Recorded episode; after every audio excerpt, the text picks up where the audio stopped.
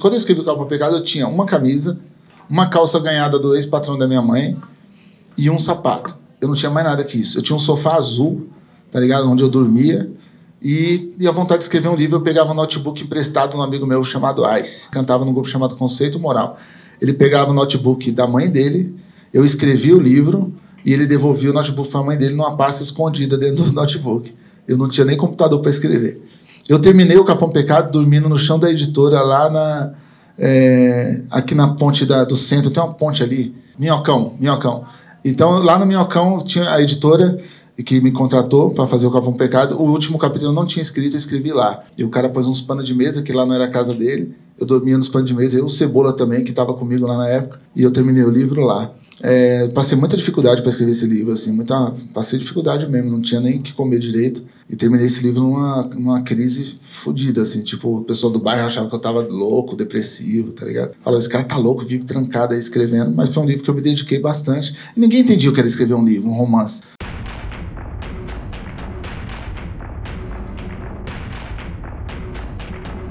Obra Fechada um podcast sobre livros, discos e audiovisuais, e pessoas que falam de livros, discos e audiovisuais. Roteiro, apresentação e edição Marcelo Fonseca. Uma produção Black Embers.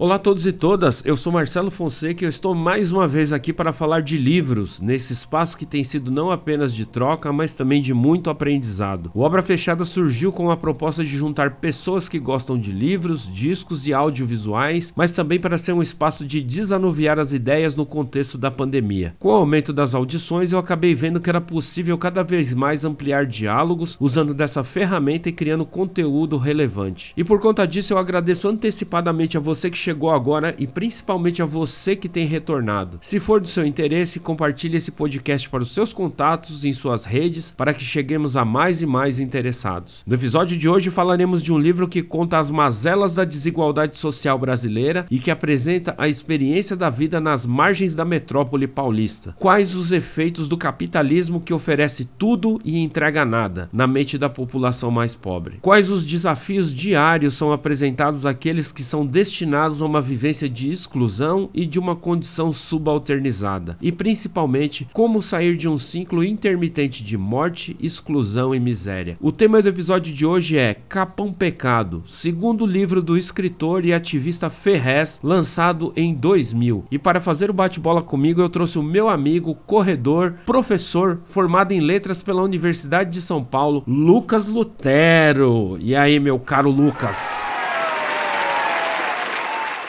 Salve, São Marceleza, beleza, mano? Valeu aí pelo convite. Oh, honra, estou honrado, afinal de contas, eu e o Lucas já dividimos um teto, um aluguel e várias contas num período quase de passa-fome da nossa formação aí. Vários perrengues juntos, cara. Várias, vários momentos de comer arroz e ovo, assim, mais nada para comer naquele apartamento sujo de Santana, mas sobrevivemos. É isso aí, cara. Se você já teve uma vivência de república com seus amigos, a, a, a maior experiência que eu e o meu caro Lucas podemos deixar de recado é para você. Se você gosta dos seus amigos, não more com eles, cara.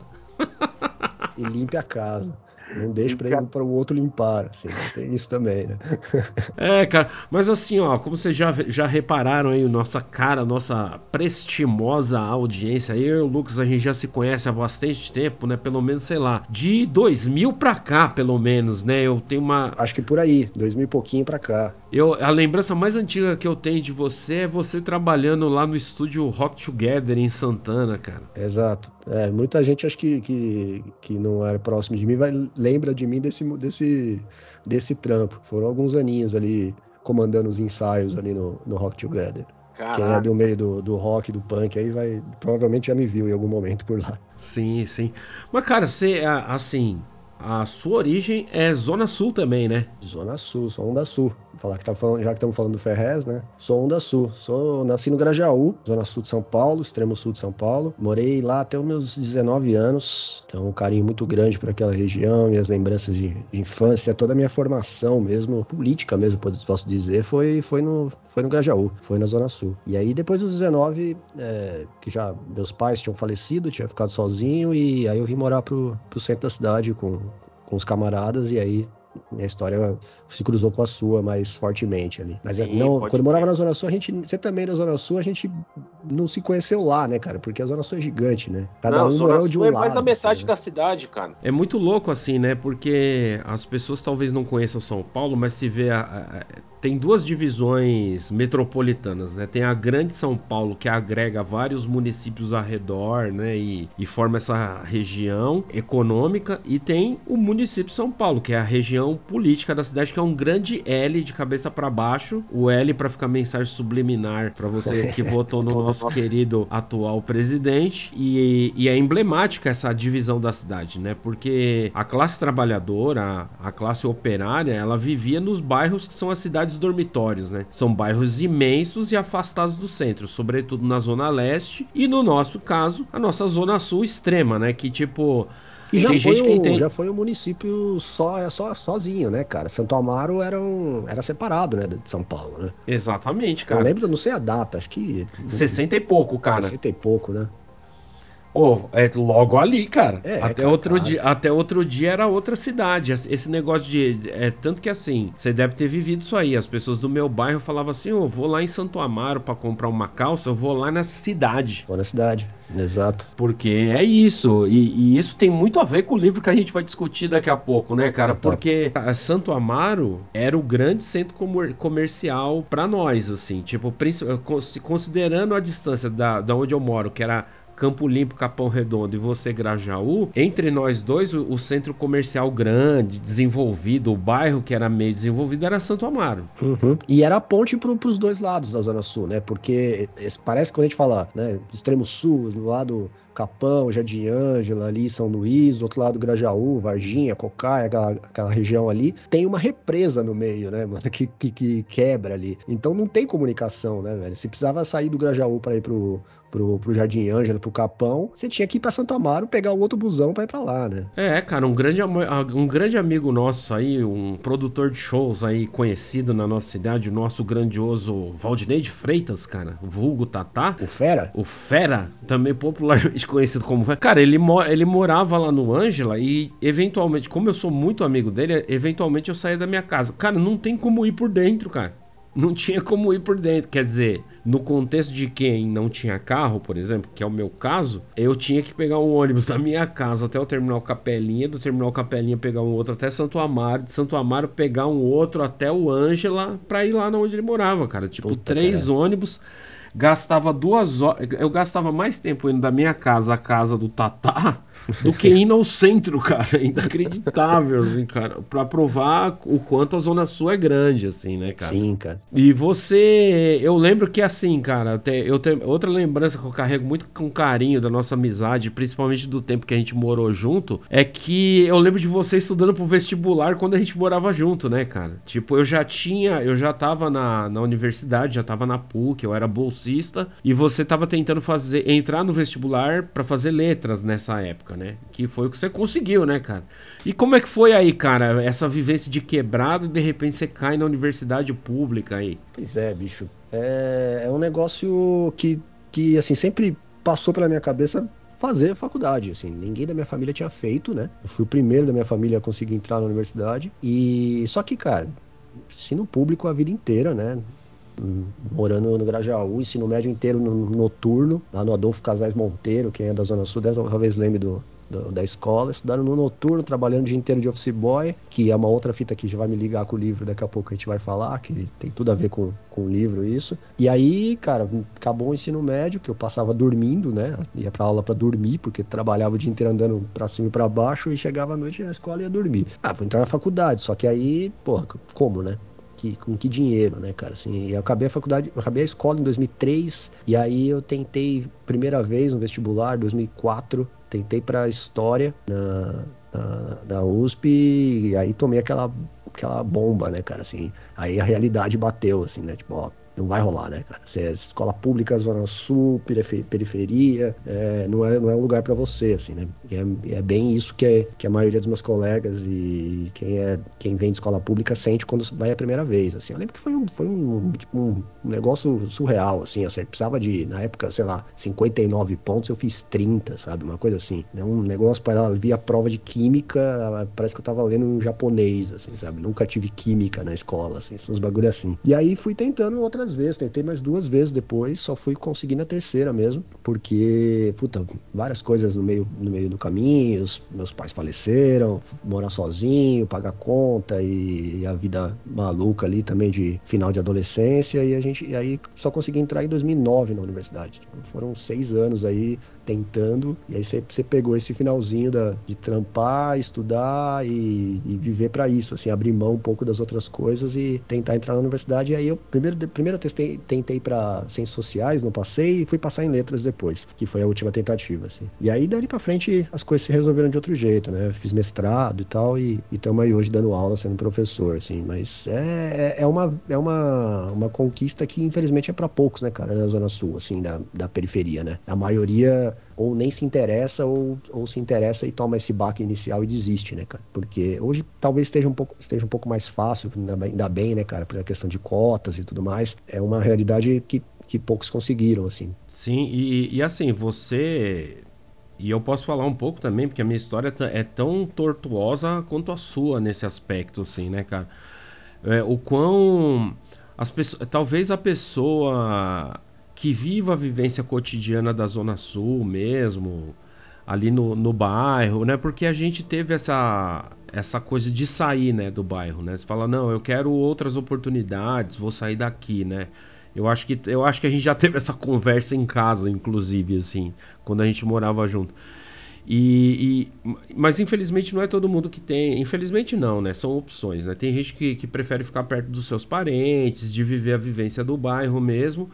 E talvez as pessoas não tenham noção do quanto a universidade abre portas, né, cara? Eu vejo muito, principalmente quando a gente teve uns ministros aí da, da, da educação recente, que era mais ministro da deseducação, né? Porque os caras faziam tudo para reduzir o orçamento público na educação, essas coisas. Fazer, os caras não sabiam nem escrever. O outro aí tinha currículo Lattes com, com coisa que não tinha feito. Fala currículo outro, de intenções, assim, né? É, tipo, a, a, sabe, fala que tem mestrado e não tem o outro plagia material, tem uma tese toda cheia de plágio, mas enfim. Durante esse tempo, eu não sei se você reparou, mas ficou muito um discurso invalidando a importância da universidade, que é um discurso de poder, né, cara? Que é assim, Sim. quanto menos gente acessar, melhor para uma classe que está estabelecida. Uhum. É melhor porque vai ter uma população refém, né, uma população despreparada, uma população com ferramental intelectual prejudicado, né? Então, é bom por esse esse aspecto. É bom também porque não tem concorrência nas vagas, instrumentaliza um discurso de poder, né? Eu vi muita gente falando, é, mas eu tô formado e não tenho trabalho, o que, que adiantou a faculdade? O problema não é a faculdade.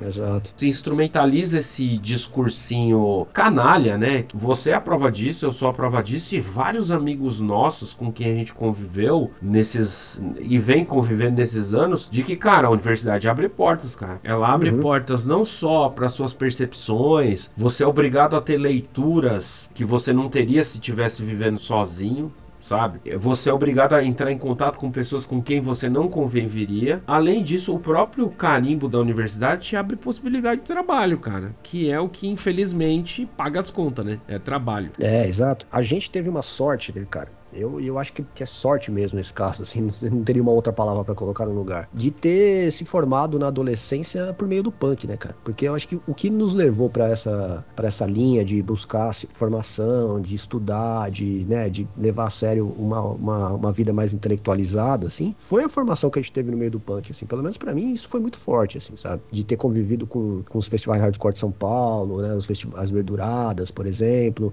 né, de ver os debates, de ver as, as coisas acontecendo acontecendo ali e falar, porra, né, de onde esses caras tiram essas ideias, né? Como é que esses caras chegaram nisso, tal? E aí começar a perceber quem são as pessoas que estão ali falando, né? A formação dos caras e tal, e buscar isso também, né? Buscar essa formação para além da vivência ali que o punk nos dava. Então a gente teve essa sorte. Eu acho que muita gente teve contato com o punk, teve contato com o hip hop durante a adolescência na, na, na periferia, conseguiu enxergar isso mais facilmente, sabe? Porque naquela época não tinha não tinha muito incentivo do ponto de vista de, de bolsa, né, de, de, de, de, cota e tal. Então era um lance assim, você, tá, você se interessa por, por, por fazer faculdade, por tentar entrar na universidade pública, é raça e lutar para isso, sabe? Então eu acho que essa formação cultural que a gente teve ali, cultural e política por meio do punk e, e do, do, hip hop também, foi importante pra caramba, assim, acho que para mim, para você e para muita gente que tá ouvindo a gente agora. Assim.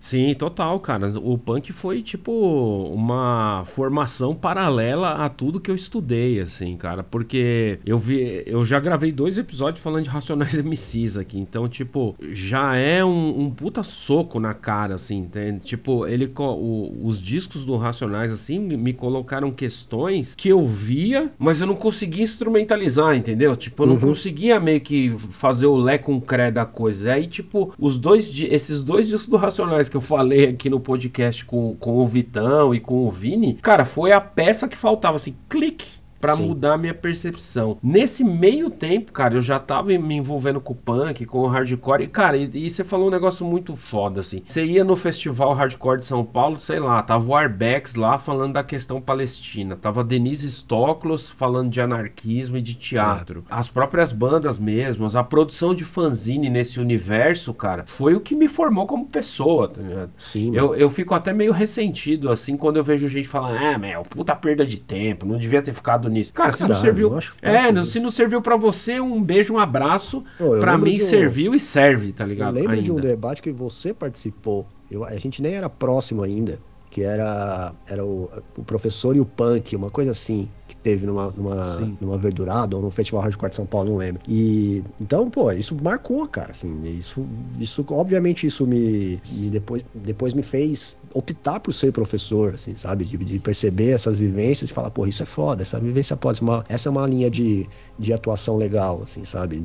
Atuação política mesmo, assim. E aqui ali é com uma questão profissional legal, assim. Então, essas coisas são, foram muito importantes, né? Sim, total. E tem total a ver com o Ferrez, né, meu? Porque o Ferrez total. também se envolveu com, com o hip hop hop, se envolveu com o punk e tal. Exatamente. E, cara, eu sempre fico pensando assim, apesar de eu não conheço o Ferrez pessoalmente, eu já estive próximo dele, porque essas ironias do destino é engraçado, né? Eu fui produtor cultural num instituto aí financiado por um grande banco aí que lucrou muito na era Lula e que o cujo dono falou assim: "Ô, oh, se eu soubesse que ia ser tão bom, teria votado no Lula antes". Mas enfim, eu trabalhei nessa instituição e eu vi o Ferrez lá uma vez. Eu, eu vi, mas eu fiquei, fiquei, Sabe quando você meio que congela? Você fala, caralho, o cara é foda, eu piro nas coisas dele, mas eu não tive coragem de falar com ele, assim. E é, e é muito louco porque, cara, assim, em 2007. Olha que coisa louca. Eu entrei na faculdade em 2003, o ano que você tentou a primeira vez. Uhum. E eu saio da universidade em 2007, que é o ano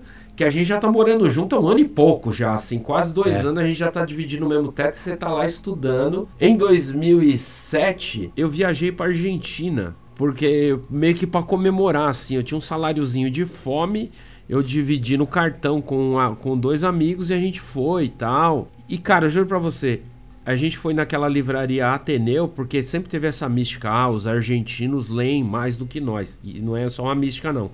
É verdade. Eles leem muito mais do que nós.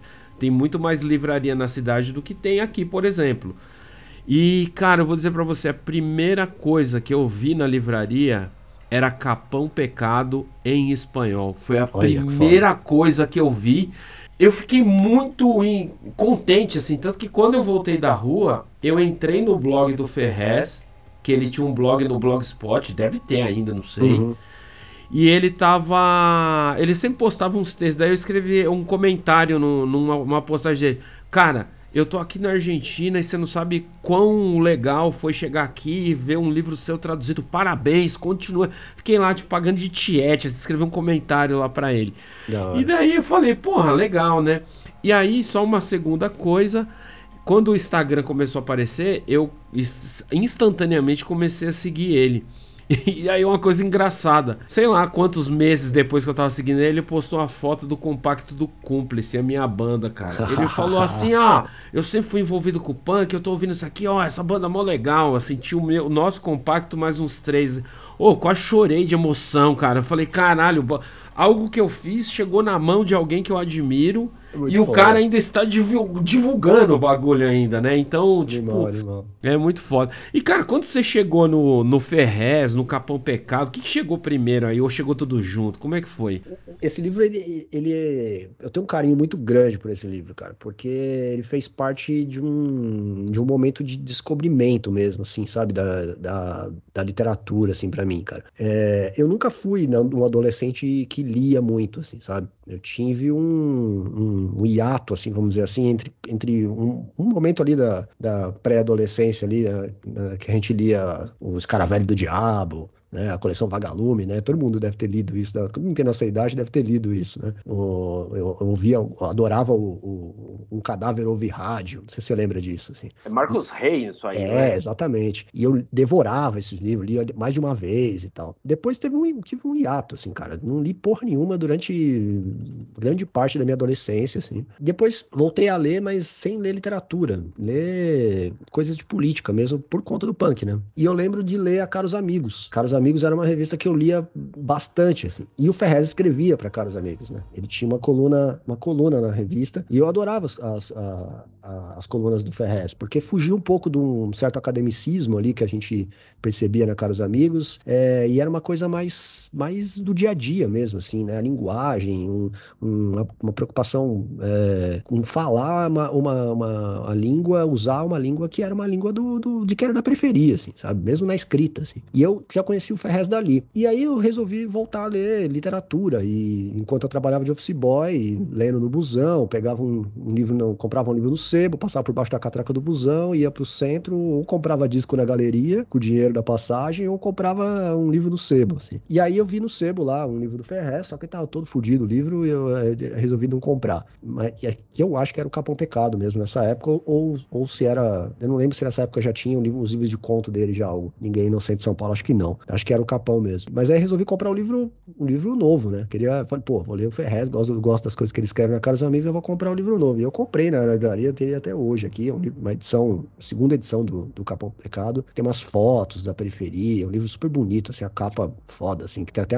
né, aquela epígrafe ali, né? Aquele do sistema, você pode não ter lido o livro, mas você pelo menos viu a capa, né? Que é o um moleque com a arma, assim, com a mão aberta e tal. E, puta, devorei o livro, né? Devorei no busão, trabalhando de, de office boy, indo voltando do, da Zona Sul pro centro. E era um negócio, assim, alucinante de ler aquilo, né, cara? Porque é um além de ser um livro que tem um, um, um, enredo que te envolve pra cacete, assim, lendo, né? Não é uma coisa maçante, assim, é, ele consegue construir ali um, uma, uma, forma de narrar que chama a nossa atenção, e por ser, acho que o primeiro livro, o primeiro romance dele, é um negócio extraordinário, assim, se pensar que o cara conseguiu fazer aquilo no, no, primeiro romance. Me pegou pela história, pela, pela, pela, pelos personagens que eu me identificava, eu via meus amigos naqueles personagens, sabe? Eu via a descrição dos lugares onde eles, eles, eles andavam, era a descrição do meu bairro, assim, sabe, cara? A metalúrgica lá, tinha uma metalúrgica no fundinho da, da garagem ali da, da, da, minha rua, assim, sabe? Era a mesma coisa, assim, cara. Você via as coisas acontecendo, os moleques encostados no muro,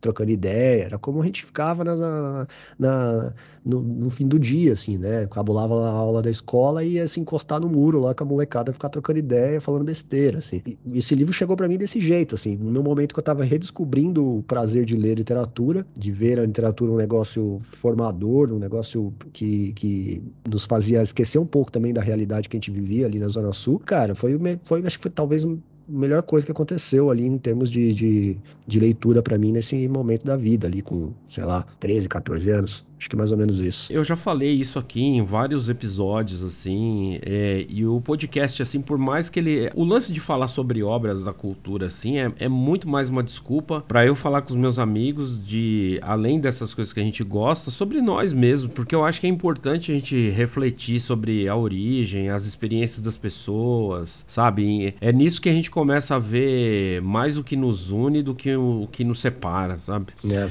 E eu já falei inúmeras vezes assim que eu nasci na cidade de São Paulo, mas eu fui registrado lá em Tabuão da Serra, porque meu pai trabalhava lá. Eu, na verdade, eu cresci ali no, nesse, nesse miolo aí, que é Tabuão da Serra, ali no Jardim das Rosas, ali perto do Semur. Mas depois eu mudei lá pro Jardim Clementino, que é mais para dentro de Tabuão ainda, e ao mesmo tempo é muito pré, próximo do Campo Limpo. Depois eu morei no Campo Limpo, até que os meus pais compraram uma, o terreno e construíram a casinha deles onde eles, eles vivem até hoje lá no no Parque Sônia, vizinho do Jardim Mitsutani, que ao mesmo tempo é perto do Jardim Comercial. Então é um miolão ali, Jardim Rosana, Coab Adventista, Vale das Virtudes, Jardim Maria Sampaio. Então o meu universo. Nossa, só você foi falando, eu fui lembrando do, do, dos busão passando, assim, sabe? É, dos ônibus.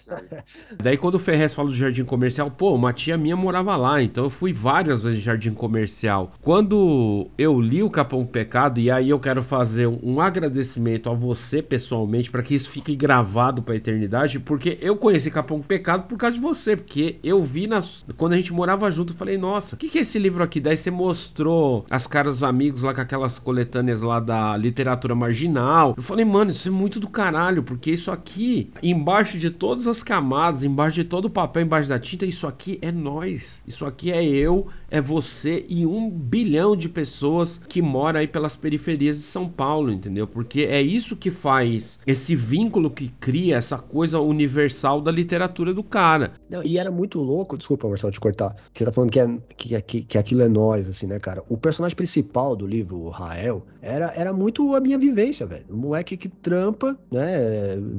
Perspectiva zero, né? Perspectiva zero, trampar, voltar para casa, sabe? É, aquela coisa maçante da periferia ali, do moleque sem futuro, assim, sabe, cara? Que busca alguma coisa para sair daquela rotina, assim, sabe? É foda isso. E, cara, eu, eu lembro, assim, que a gente ali naquele apartamentinho imundo lá em Santana, a gente falou muito de literatura. Porque ao contrário, é, assim, contrário da sua experiência, eu li muito, cara, durante a minha infância, adolescência e leitura muito variada. E naquele momento que eu tava morando com você, eu tava meio que redescobrindo a literatura. Então, tipo, Henry Miller, Bukowski, é, esses autores da literatura beat americana, esses caras eu tava lendo muito muito. E assim, ironicamente, são os caras que têm uma literatura, entre aspas, fácil, simples, não é tão cabeçuda assim. E daí, quando eu li o Ferrez, eu falei: caralho, o cara da minha quebrada, um cara com uma experiência de vida igual a mim, o cara escreve isso aqui? Não, preciso conhecer. Eu li os, o material que ele selecionou lá naqueles especiais da Caros Amigos, eu fiquei louco. Eu fiquei fuçando lá suas coisas um tempão. E aí eu lembro que a gente morava em Santana, do outro lado da cidade, eu vinha visitar minha mãe, eu sabia que tinha a lojinha da Onda Sul ali, no Capão Japão, ali perto da entrada ali do metrô, né? Uhum. O metrô nem existia, é, quer dizer, o metrô existia, mas ainda era aquela linha que levava nada a lugar nenhum, né?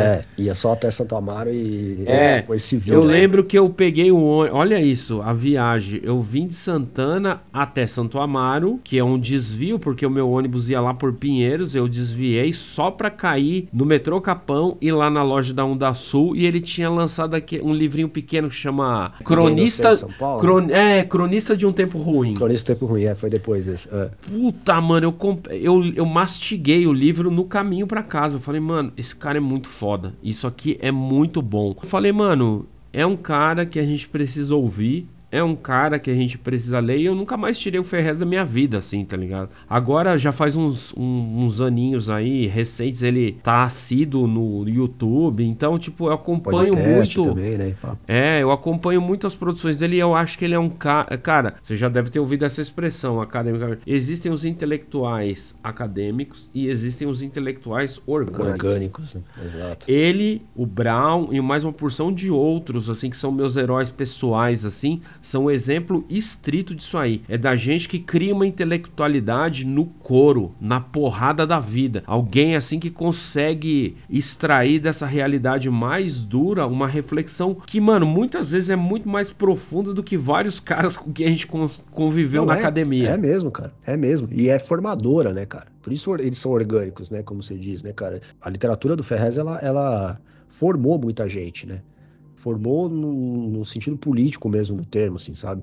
É, despertou muita gente da periferia para pensar em outras coisas, para buscar outras vivências, assim, né, cara? E, e dali do Ferrez você vai embora, né, cara? Você vai, você vai buscando outros autores também de, da literatura marginal ali, da, da, somente ali do, do grupo ali da Zona Sul e tal, mas você vai buscando outras coisas, né, cara? Tipo, por exemplo, do Ferrez eu fui pro Rubem Fonseca, sabe? Você vai buscando outros autores que têm um pouco a linguagem ali da, da, da do cotidiano que a gente vivia, né? Que a gente a gente reconhecia aquelas cenas no nosso dia a dia e, e eu acho que a coisa mais fundamental assim, da literatura do Ferrez, assim, para quem é da Zona Sul, é perceber que você está falando ali de. Você está lendo um, um, um, livro de literatura que normalmente ele tem aquela temática que é totalmente distante da gente, né? Então você falou, ah, a gente lia Henry Miller e tal. Beleza, é, é legal pra cacete, assim, é muito bom. Só que não é uma vivência nossa, né, velho? O cara tá descrevendo ali a Paris, sabe? O cara tá descrevendo um lugar que não é nosso, assim. Mas quando, quando a gente lê o Ferrez, pra mim, comigo isso aconteceu fortemente, assim. Pô, você vê a história que tá, se, se passa num lugar que, que você circula, né? Mesmo que quem não é da Zona Sul vai reconhecer aquelas cenas no, do, do, do, da sua quebrada, aquilo é, é, libertador, de certa forma, né, cara? Você vê, você vê que é, é tomar uma, uma expressão artística que nunca foi nossa, nunca foi produzida por nós, né? Tomar pra gente, né, cara? É, é tomar mesmo, assim, é no sentido mesmo de. De, de, de, de guerrilha mesmo, né? De guerrilha, exato, cara. É, e é muito louco, porque não é uma história, não é uma história mal contada, muito pelo contrário. Né? Não é uma história que, não, que carece de técnica ali na, na hora de, de narrar. Você vê que o cara tem referências, e eu acho que são referências muito próximas das nossas. Por exemplo, se a gente falando do Henry Miller aqui, as cenas de sexo do, do, do Capão Pecado, claramente ali é, é, uma, tem uma referência direta com, com, com literaturas como a do Henry Miller, assim, né? O jeito de narrar a cena Sim. de sexo, assim, tem muito, é muito próximo. Pelo menos eu, eu percebo isso. Queria perguntar para ele se isso realmente, realmente aconteceu, assim, né? se, se, tem essa referência. Mas é, é um negócio que realmente formou essa galera e eu acho que, como você falou do Brau e do, e do Ferrez, inclusive no, na minha edição, não sei se nas outras isso permanece, tem o prefácio do Brau, né? Olha que animal, cara.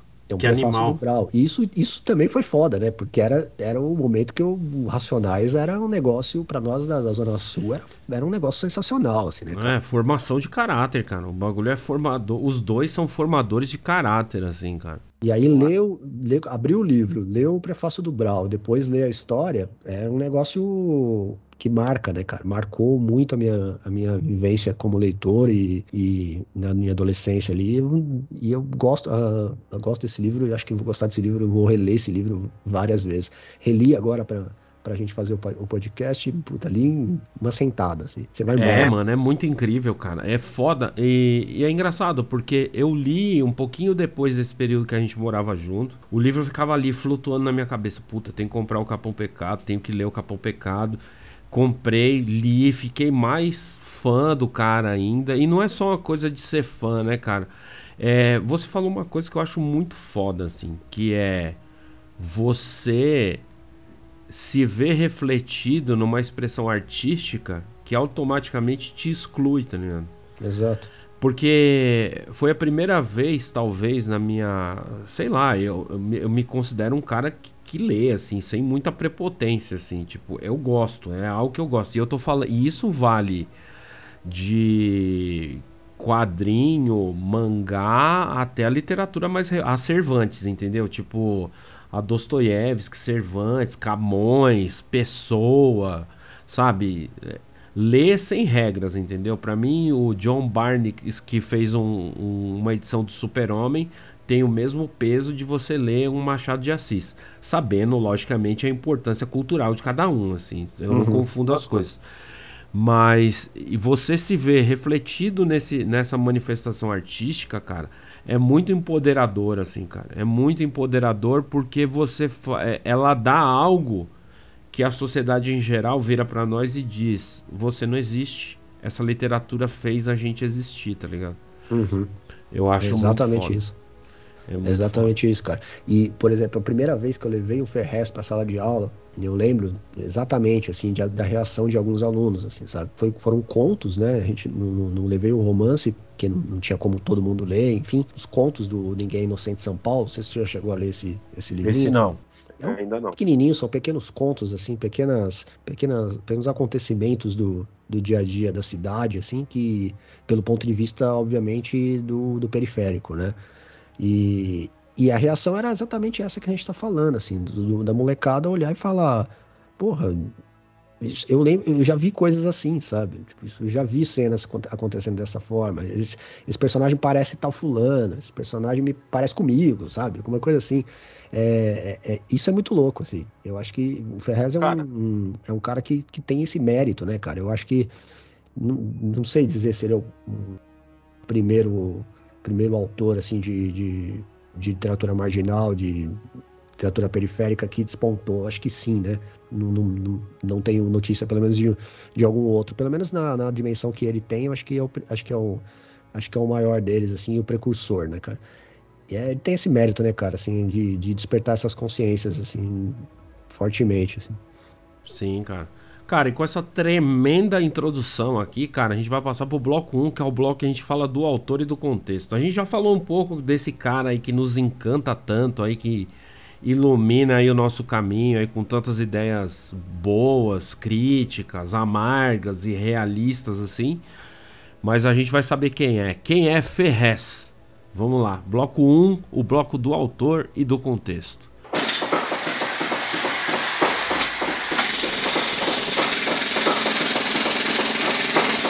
Bom, Ferrez é o nome artístico de Reginaldo Ferreira da Silva um cara que nasceu aqui em São Paulo em 1975, ou seja, ele é dois anos mais novo do que eu. Ele é romancista, contista, poeta, empreendedor e eu acrescento aqui ativista político social também, porque isso conta e isso tem muito peso para mim assim.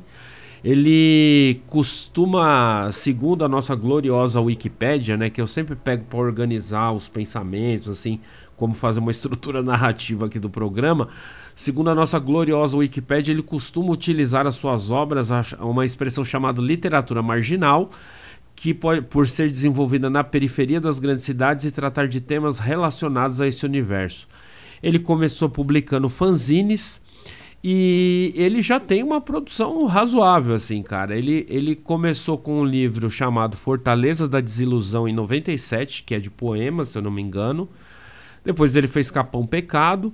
Amanhecer Esmeralda em 2005, Ninguém é Inocente em São Paulo em 2006, Deus foi almoçar em 2002, que eu acho sensacional esse título. Esse título é foda pra caramba. É, muito bom. E Os Ricos Também Morrem em 2015. É, existem várias entrevistas do Ferrez, assim, e em, em várias delas, no, felizmente a gente vive uma época que a gente tem acesso a, a opinião das pessoas que a gente consome, que a gente admira, etc e tal. E ele fala da grande dificuldade que foi para ele ser periférico se interessar por, por leitura, né? Ele comenta também muito que a periferia não li, isso é uma experiência que a gente sabe por nós próprios, né? Tipo, eu sei assim que apesar de eu ter um gosto pela leitura que vem cedo, eu, é, de ter pais de classe operária que gostavam da leitura, assim, eu sei que isso não era uma frequente, assim. Eu costumava. Uma coisa que eu sempre tive meio um costume, um hábito feio pra caralho. Hoje eu admito que é um hábito feio. Eu ia nas casas das pessoas e eu falava, nossa, mas não tem livro na casa das pessoas. Eu ficava meio, que, eu ficava meio assombrado com isso, assim. E normal, né? Tipo, cada um faz o que pode. A gente sabe que livro também, ele não é um bem de consumo barato, né? Tipo. Exatamente. Então, principalmente para quem tá na periferia. Cara, eu fiquei muito assombrado assim de perceber assim várias referências deles nos livros assim, tipo, referências a quadrinho e quadrinhos que eu tinha lido também. Isso foi um puta fator de, de identificação, sabe? O trocadilho do primeiro livro dele. Fortaleza da Desilusão, sendo que a moradia do um esconderijo do super-homem nos quadrinhos é a Fortaleza da Solidão. Uhum. Sabe? Amanhecer Esmeralda é, uma, é o nome de, uma história específica do Lanterna Verde. Você vê que ele faz um, uns trocadilhos, ele cita o Justiceiro em várias histórias, né? Tem esse, essa pegada, né? Ele, ele, ele, ele lançou quadrinhos também, recentemente. É, ele, ele tem uma dele, né? editora né? agora, eu é. acho do caralho, foda. E o Amanhecer Esmeralda é, é, é um livro infantil, né? Com a história dele, assim, e tal. E, e isso é uma, uma outra coisa que, que, mostra como o cara ele é versátil, né? Assim, na arte que ele faz, né, cara? Porque escrever para criança não é uma coisa fácil, né? Porra, mano. E o cara eu acho embaçado. Fazer, fazer um puta livro infantil. Assim. É um livro legal pra caramba, é, com uma ilustração linda também. Ele consegue fazer isso facilmente, assim, sabe? Tem, um, tem uma mão ali que é, que é muito boa para isso também, assim.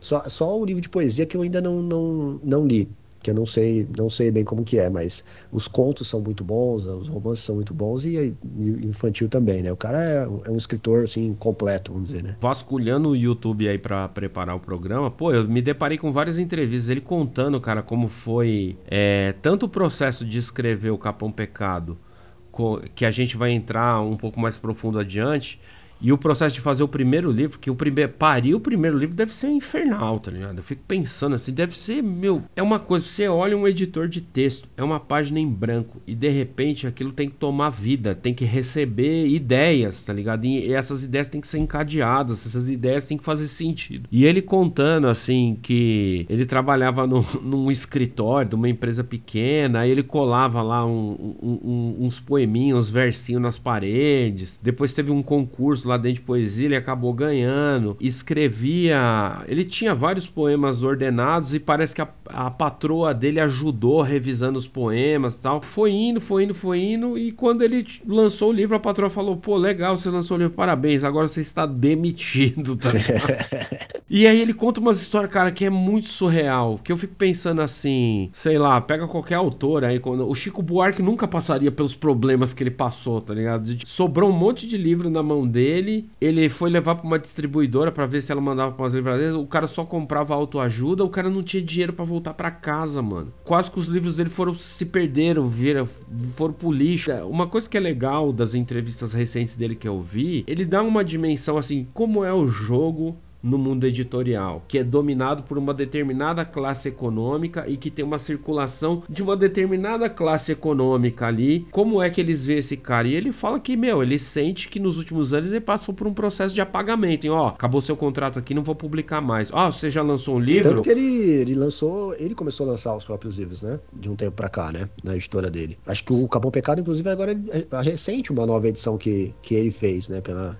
é, teve a Companhia das Letras lançou, né? Ah, é verdade, teve isso também. Mas mesmo assim foi tipo, meu, ele teve meio que sentar lá, trocar uma ideia, falar, ó, oh, como é que a gente vai fazer isso aí? Não foi algo assim que você recebeu um convite, ah, você saiu de uma flip bombado, recebeu um convite, vai sair o seu livro. Não, o bagulho é sempre no, no sufoco. E eu acho essa parada dele, mano, é um cara inquieto, tá ligado? Ele, porque, mano, ele, ele, os livros dele já são, tá em vários lugares, ele viajou para vários lugares do mundo para fazer lançamento, participar participar de feira de. Que é muito curioso, né? A gente tem um cara que ele participa da Feira do Livro de Berlim, que é a maior feira do livro do mundo, tá ligado? Vai lá, faz palestra, o cara foi pro Chile, o livro dele foi relançado lá no Chile, vendeu pra caralho. E aqui o cara fica meio que, tipo, ele só aparece porque ele se mexe pra caralho, tá ligado? Parece que os veículos, assim, da cultura meio que esnobam ele. E aí é meio artístico. Tem o lance da, da, Tem o lance de ser o autor periférico, né? Um autor da periferia, tem isso. E eu acho que tem também muito fortemente um, uma questão política aí colocada, né, cara? Porque ele é um cara que se expõe, ele é um cara que se coloca na, na, agora com, com o YouTube e tal, politicamente, sempre foi um cara que se posicionou politicamente. Então tem um lance meio que, bom, esse cara vai falar, a gente vai trazer esse cara para cá, para esse evento e tal, esse cara vai, vai falar coisas que a gente não quer que ele fale, sabe? Vai tocar em pontos que a gente não quer que a gente, que a gente não quer que ele toque e tal. Então tem isso também, né, cara? É, é foda. Ele fez até uma ironiazinha aí numa entrevista recente aí que eu tava vendo dele, eu dei risada assim. Ele falou: "É, tem editora meio grande aí que me que eu sentei para lançar livro com eles, aí foi a coisa não andou, os caras sumiram, desapareceram e de repente eles lançaram aí, entre aspas, o autor de literatura marginal deles, que é tipo um cara loirinho, um cara tipo todo no conforme, é um cara que não ameaça, não ameaça o sistema, tá ligado? O cara não vai trazer dor de cabeça, o cara não vai trazer processo pra editora, o cara não vai chegar vai falar em, em, questões incômodas que vai incomodar o dono da editora. É, eu acho isso muito foda. Isso aí faz o cara ser autêntico, tá ligado? E ele é muito inspirador. Tem o lance da Onda Sul de roupas. Pô, é um puta bagulho da hora, né, cara? O cara chegou e falou assim: Meu, a gente fica aí se matando para comprar uma camisa Tommy Hilfiger. Pô, vamos usar uma camisa da área aqui, da quebrada, da, do bairro, né? Um produto local, fomentar a própria economia local. Eu acho isso muito, muito foda. E além disso, ele também montou essa Comic Zone aí que a gente falou, né? Com, com um menino lá que mora no Canadá também, que é um moleque esperto pra caralho. Eu gosto muito dele. É foda, né? Porque ele. O grupo de autores que ele tá sempre tramando umas coisas também é uns caras meio que nem ele, né? Tipo, o Mutarelli. Sim. Sabe? O Marcelino Freire. Tipo, uns caras meio doidinho que nem ele, assim. Então eu acho. Meio lado foda. B, né? Cara meio, meio outsider, assim, né, cara? O cara meio fora, assim. É, não é uns cara que tá aí no holofote, aí ganhando. Bate, que todo mundo tá batendo palma toda hora. É legal também, cara, porque ele representa, a meu ver, assim, uma linhagem de autores, assim, que. Sei lá, a gente fala muito do Machado porque, tipo, o nosso maior autor da língua portuguesa brasileira, assim, é um homem preto. Tá certo aí que a Caixa Econômica Federal ou o Banco do Brasil aí quis embranquecer o cara na propaganda, mas não tem como. O cara é preto, entendeu? O, o bruxo do Cosme Velho é foi e sempre será um homem preto. Que é um cara que vem de uma origem humilde, excluído, aprendeu sozinho três idiomas, fazia tradução. O cara tem uma produção literária gigantesca. Século XIX, irmão. Exatamente. De século XIX. A escravidão tinha acabado outro dia.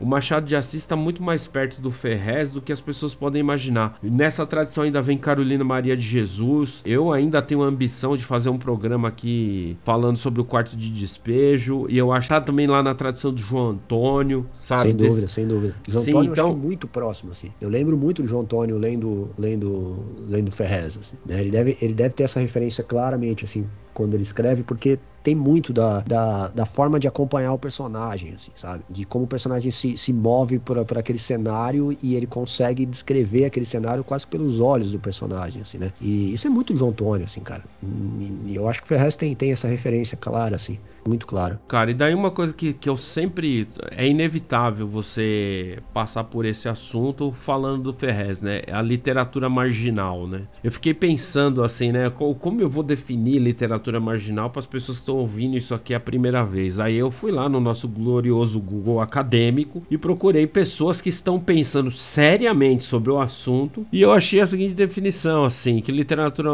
Os autores da literatura marginal, o que, que seria isso, né? Então tem um texto aqui da Vanessa de Bastos Lima e do Roberto Henrique Seide, da Universidade do Estado da Bahia, que eles têm um artigo chamado Literatura Marginal e Cultura da Periferia, uma análise da obra Capão Pecado de Ferrez, e eles dizem assim, e o que propõe aqueles que fazem parte do movimento da literatura marginal? Propõe a problematização da tradição literária, propõe também o questionamento de critérios de hierarquização e valor cultural, propõe o alargamento daquilo que se considera tradição literária para que as novas obras que representam novos e múltiplos tipos culturais e identidade sejam absorvidas, lhes seja atribuído o valor merecido sem compará-las a modelos literários passadistas e homogêneos. Então a gente estava falando agora há pouco que o Ferrez comenta essa coisa do apagamento. É, a nossa literatura é um espaço de luta também, tá ligado? Então a literatura ela tá abrindo a porrete e a martelada um espaço que ela não tinha. E isso serve, serve pro Ferré, serve também lá pro Sérgio Vaz, que lá do fundão de Tabuão da Serra, o Sérgio Vaz mora na rua de um tio meu, eu nem sabia disso, cara. Serve pra galera lá do Sarau da Coperifa, do Sarau do Binho também. Eu acho que o maior legado que está sobre embaixo desse guarda-chuva da, da literatura marginal é isso, cara. É abrir um espaço e reivindicar, olha, nós somos literatura também. Nós somos literatura do Brasil. A gente está antenado a um tipo, a modos de cultura, a, a temas que a literatura brasileira ignorou durante muito tempo. E olha para e para para pensar, a gente citou Carolina Maria de Jesus agora há pouco. A mulher aí foi traduzida no mundo inteiro. Foi best-seller, campeã de vendas. Tem a foto dela que eu acho sensacional dela lá sendo cumprimentada pela Clarice Lispector assim. Mas é isso, cara. Tipo, Essa foto é foda. Assim. Eu acho incrível, assim. E daí, quando eu falo do Ferrez, não tem como não lembrar, assim, uma coisa que foi o que colocou o Ferrez no meu radar, que foi o famoso episódio do Rolex do Luciano Huck sendo roubado. Você lembra dessa? Isso é sensacional, cara. É, esse, a sequência desse, desses dois textos, para quem não, não, não, não lembra disso, né? O Luciano Huck foi assaltado, né? Levaram o, o relógio dele no, e aí ele escreve um texto para Folha de São Paulo, né? Se não me engano, acho que foi Folha de São Paulo. Ué, sim, vai para dar espaço desse tipo só Folha. É, reclamando, né, de que no Brasil você não pode nem ter um, um relógio de não sei quantos mil, que não sei o que, reclamando da, da insegurança e tal. E, e, bom, Ferrez vai e responde, né, cara? Responde com, com um conto. Isso que é o mais, isso que é o mais legal, assim, porque ele não escreve um, um, texto de opinião, ele escreve um conto contando o assalto pela perspectiva do humano que fez o assalto, né? E aí ele foi, chegou a ser preso por causa disso. Não, tá deu mó rebu, mano, deu mó rebu. preso, cara. E eu, tem uma entrevista dele falando disso, que ele, que ele só não ficou preso lá mesmo, porque não sei o que, que tava rolando no dia lá. Acho que foi, ah, foi o dia, acho que da, dos ataques do, do PCC em São Paulo. E aí o delegado falou: não, não, vai, vai, vai embora, tal. Era um bagulho assim, sabe? Tem, tem outras coisas para eu cuidar agora, é melhor você sair fora, assim, sabe? O cara chegou a ser preso, mano, porque ele escreveu, escreveu, um conto respondendo ao Luciano Huck, assim. É um negócio surreal, né, cara? Cara, é muito louco. Isso aí é a prova real, né, cara? Que o nosso Brasil é uma grande fazendinha, né, cara? Tipo, você não pode confrontar as determinadas pessoas. É o país do você sabe quem, com quem você está falando. Né? Isso aí foi a prova real. Pra... O cara foi preso por escrever. Ele não foi preso por xingar, ele não foi preso por roubar, ele não foi preso por depredar, ele não foi preso porque ele botou fogo no carro do cara, ele foi preso porque ele escreveu. Foi preso porque escreveu um conto. Cara, você tem noção do quão é reacionária é, é essa ação, assim? E daí eu fico pensando nessa personagem Luciano Huck, um cara que fez fortuna colocando mulheres jovens peladas seminuas na televisão, né, que criou as bases para o modelo do pânico. É um cara que fez fortuna é, apresentando é, programa de final de semana humilhando o pobre. Isso quer dizer, é de, de vez em quando aí é, de vez em quando tem uns surtos aí de querer ser presidente do país. Eterno pré-candidato, né? Eterno pré-candidato. Candidato e... sapatênis, né? Exatamente. É o cara. Agora eu quero acrescentar mais essa aqui na pilha de fezes que eu tô fazendo falando o nome do cara. É o cara que quando o nosso querido e glorioso Paulo Galo botou fogo lá no, no Borba Gato, um protesto que eu assino embaixo com todas as letras do que ele fez. Um abraço ao Paulo Galo. Se isso um dia chegar no ouvido dele, se sinta contemplado com a minha admiração também, paga um pau, acho foda. Quando Paulo Galo fez isso e foi preso, ele come começou a ter essa visibilidade do movimento dos entregadores antifascistas e ele começou a ter uma exposição através de quem a iFood tentou dissuadir ele? Através de Luciano Huck, Luciano cara. Huck. Ô, oh, vem aí, vamos conversar. Ô, oh, você tá com fome? Vou dar comida para você. Ô, oh, vou dar uma moto pra você. Ô, oh, mano, foda-se, enfia sua moto no cu. Tipo, ou seja, é, isso é o, é o momento, é o espaço que traça uma risca entre eles e nós. Uhum. Tipo, é nitidamente isso, tá ligado? Eu já falei isso mil vezes. Quem me acompanha aqui no programa sabe, sou um homem preto, tenho orgulho disso, e não sei o que. Eu não vou nem entrar no, no, fator racial da questão. Tô falando um fator de classe mesmo, assim. Tipo, é o fator de que o dono do iFood não é alguém visível aos nossos olhos, tá ligado? O dono do Uber não é alguém visível aos nossos olhos, mas quem sofre é, tá ligado? Isso, e isso define para mim quem são eles e quem somos nós, tá ligado?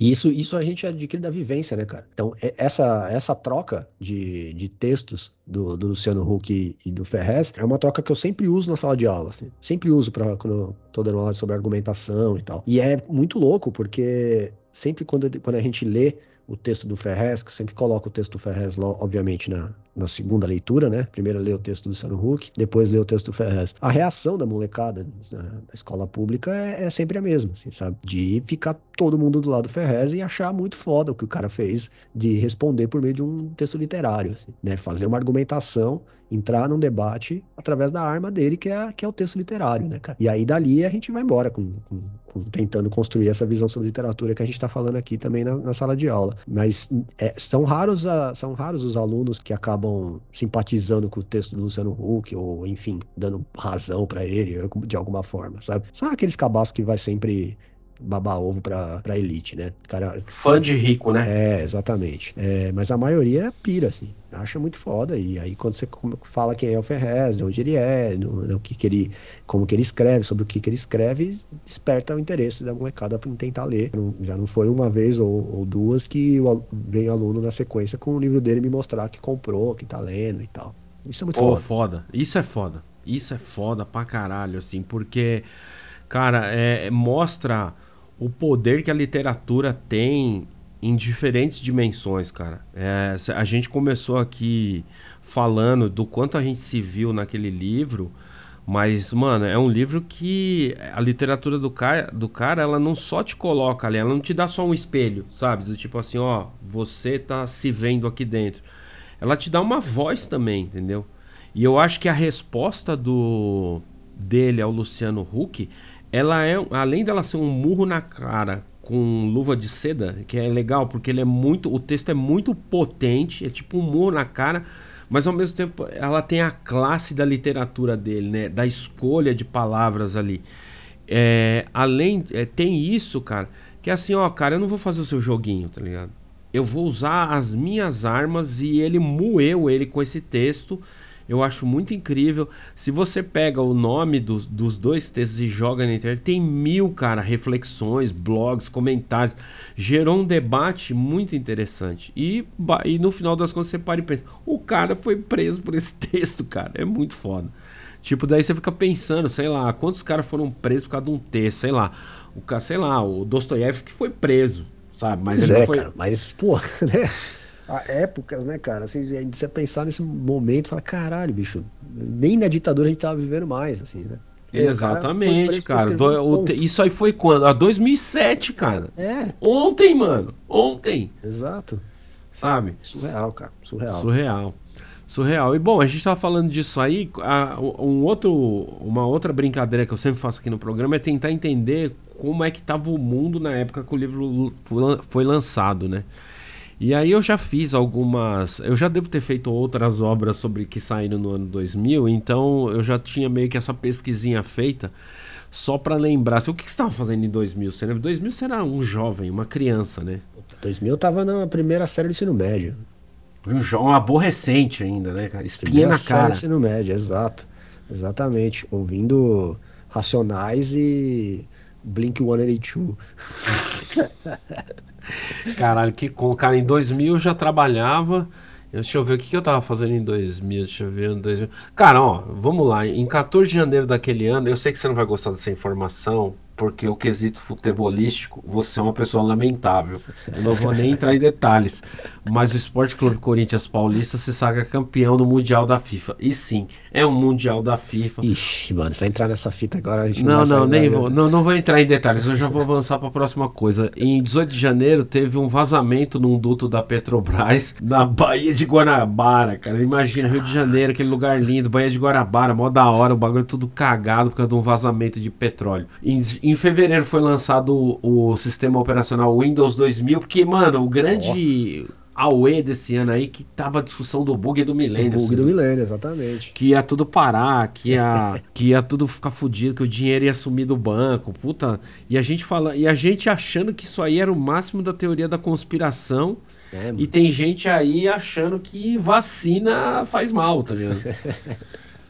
Caralho, às vezes eu, eu, eu, eu, sinto até saudade dos anos 2000 comparando com o que é, a gente tá mano. vivendo. Nossa, cara. Oh, era uma época que eu era cagado, fudido na vida, assim, des, totalmente despirocado no mundo, mas pelo menos não tinha que enfrentar essas coisas que a gente tá vendo hoje, assim, cara. 2000 também foi o ano do, do ato lá contra Lembra da na Paulista, não foi? Pô, tava lá, mano. né? Você eu tava, tava lá. Eu tô ligado que você tava. Lembra dessa história? É, eu era baderneiro nessa época aí, cara. Ao caralho com o FMI, cara. Exatamente. Porque assim, os movimentos sociais aqui estavam monitorando o que estava acontecendo no mundo, né? Os movimentos, vários, assim, quando a gente diz esquerda, não é, não é, é diferente da direita, que é um bloco quase único. Existem várias, diferente da direita, existem várias esquerdas, né? E assim, o setor universitário, dos trabalhadores, aí, tipo, tava contestando é, esses tratados de livre comércio, que é basicamente o que?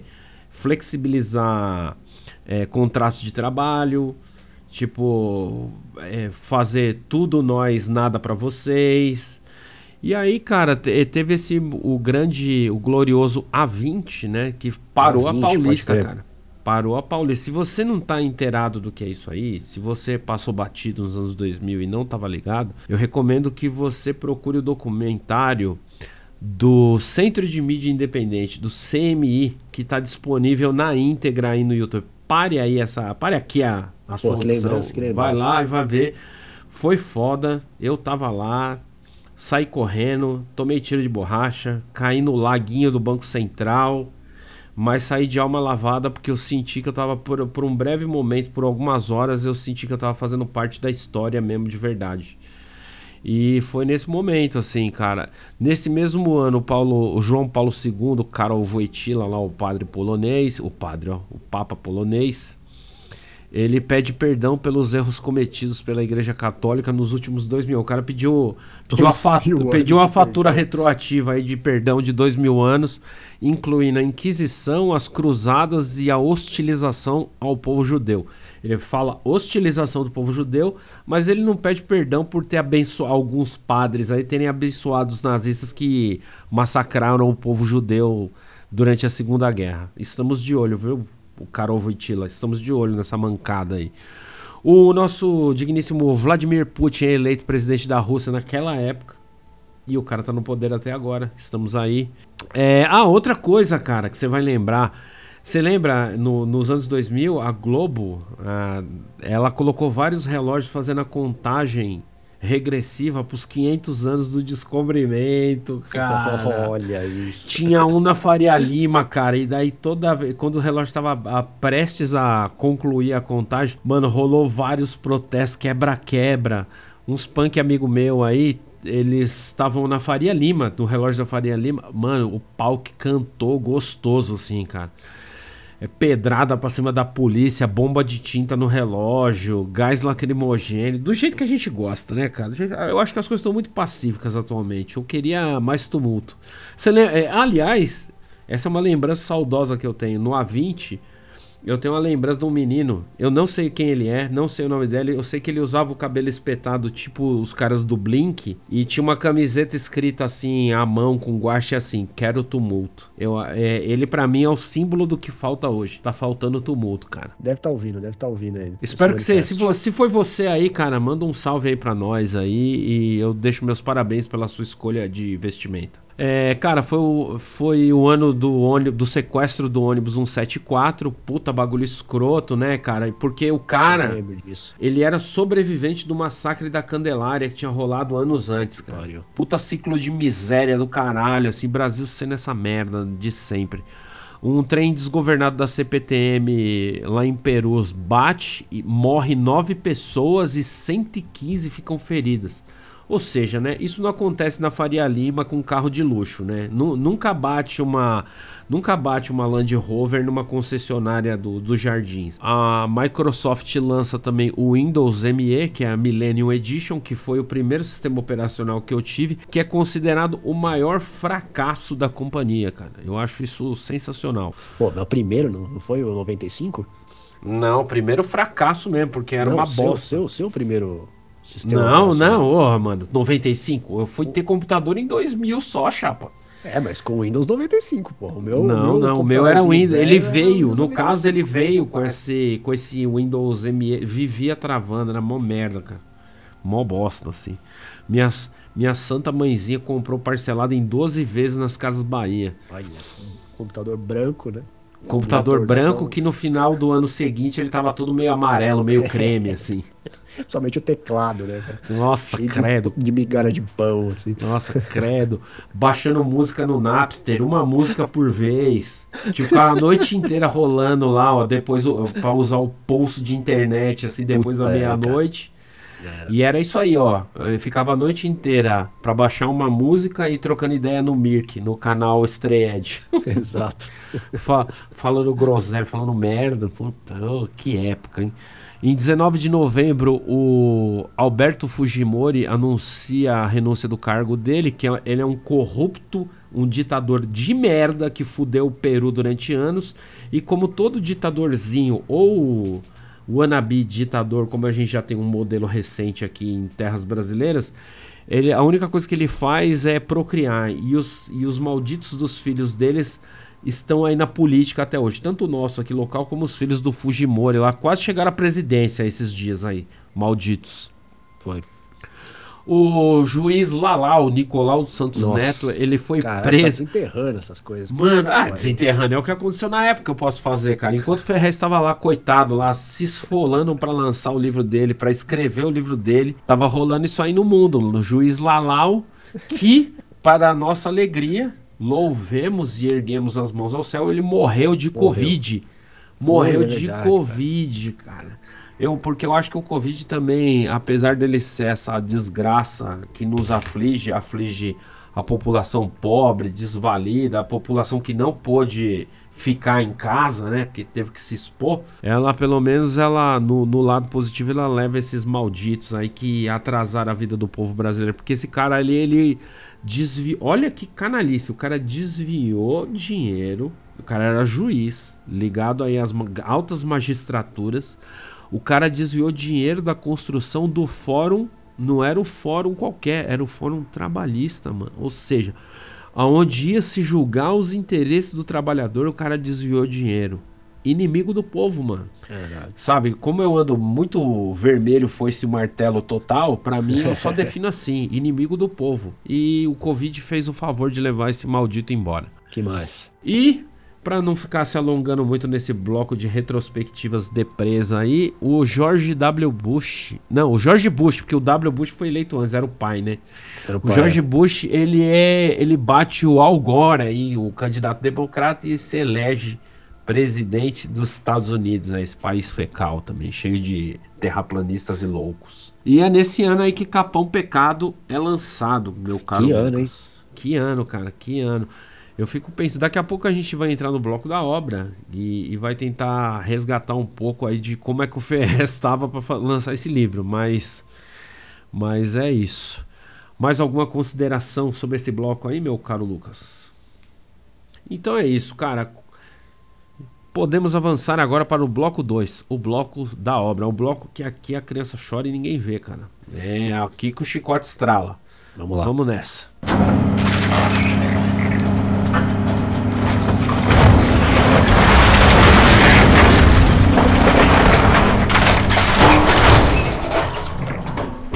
Para ficar num esquema sinopse, eu já tenho que dar uma men... antes da sinopse, eu tenho que dar um recado. Cara, se você não gosta de spoiler, se você é uma pessoa que sofre com spoiler, se você é uma pessoa que sofre com isso, sinto muito. Eu não dou a mínima. Eu não ligo, eu não me importo. Spoiler, não existe spoiler com literatura, né, cara? Exatamente, cara. Você foi por. Você foi na livraria, você abriu o livro pro- do final pro começo, como eu sempre faço. É um hábito terrível que eu tenho. Você já, já toma na cara. Então, assim, se você não quer estragar a sua experiência, anota aí a minutagem, vai ler o livro e volta. Exatamente. Que agora a, a giripoca vai cantar sem medo, tá ligado? Ó, o cachorro tá fazendo barulho aqui. Se vazar o áudio é o cachorro, hein? Não, tudo bem. Participações especiais aí do seu cachorro. Qual é o nome do seu cachorro? É o café. Café, que nome fofo para um cachorro. Essa história do café me lembrou lá o Eric, né? Lembra? Eric! Café! Lembra dessa? Puta, né? Quero café, não é? Fica o mano que ficava na porta da casa do Eric. Lá, Eric! Ah, é, pode crer.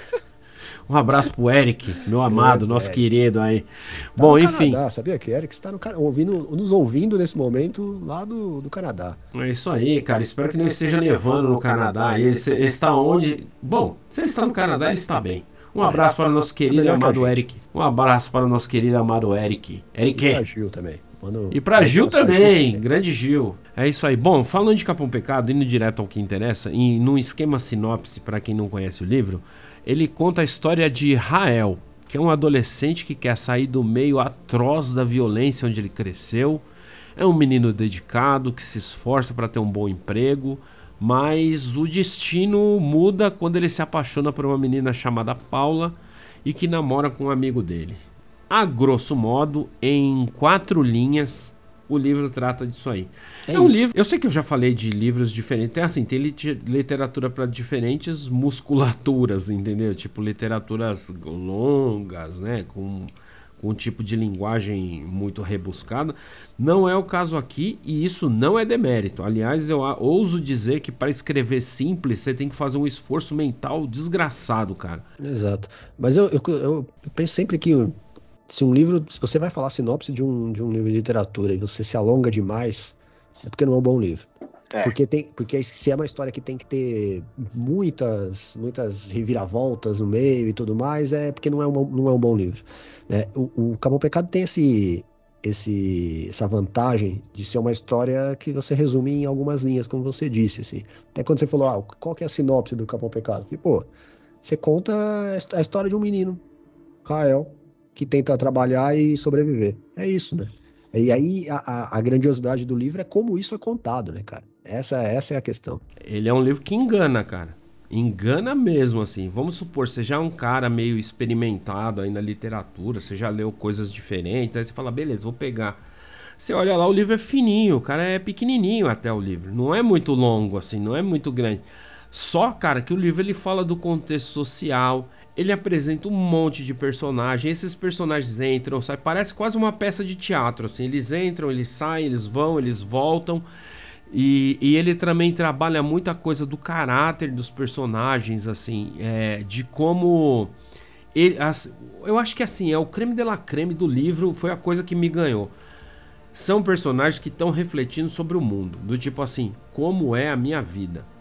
E isso, cara, para você aí, sociólogo de gabinete, que nunca saiu aí do, do escritório do, da, do seu departamento de mestrado, é vida real, irmão. É vida como ela é. Tipo, até mais do que o Nelson Rodrigues. Tipo, é vida vivida mesmo, assim. É o cara que não tem dinheiro para ir trabalhar, é o cara que perde a hora pro trampo, é o cara que, tipo, é, tá com fome de manhã, ele vai comer um pão dormido com ovo do dia, do dia anterior, sabe? Então, é, ele é um livro que fala, cara, de muita coisa, assim. Apesar da quantidade pequena de páginas, é um livro que fala de muito. Ele fala de sonho, ele fala de perda, ele fala de crise, ele, fa... ele fala de expectativa e também ele fala de como essas expectativas elas são destruídas, assim, simplesmente destruídas, assim. E é, a maneira como ele vai indo Tipo, porque não é. Ele, ele também. Eu acho que o Ferrez ele foi muito corajoso por ser o primeiro romance dele, porque ele tinha escrito um livro de poesia antes. É, ele não é assim tão linear, tá ligado? É, não é nada linear, né? Ele é, na verdade, ele é um mosaico, né? Ele é quase que um mosaico de várias pequenas histórias. Se a gente for pensar, pensar o, o enredo do livro, ele é mais ou menos isso, né? Uma sobreposição de, de, de alguns contos, vamos dizer assim. Né? Cada personagem tem o seu, seu pequeno conto dentro do livro, dá para dizer dessa forma. Só que não é separado, assim, né, por capítulos. Assim, eles vão se sobrepondo, essas histórias vão se sobrepondo, se intercalando, e tudo gira em torno da, da história do Rael, né? E eu acho que isso é, isso é como você falou, é um, é um lance muito corajoso do Ferrez de fazer isso no primeiro livro, porque, cara, assim, mesmo para quem não escreve, acho que fica visível que isso é muito difícil de ser feito, né, cara? Porque você pode se perder facilmente na história né, de, de deixar um, um, personagem ali sem explicar o que aconteceu e, e, e estragar todo o livro, né, e, e, afastar o leitor nesse momento. E ele consegue manter esse fio, né, cara? Você vai ligando os pontos, você vai tem até alguns momentos do livro que você você começa um novo capítulo, você fala, mas espera aí, parece que é uma outra história, um outro, né, um outro... Parece que deu um pulo, né? Parece é, que ele estava eu... vindo, ele pulou e caiu em outro lugar, tá ligado? Algumas vezes lendo, quando eu li a primeira vez e agora também quando eu reli, é, eu tive a sensação, pô, será que eu pulei uma página? Pera aí, voltei para ver, sabe?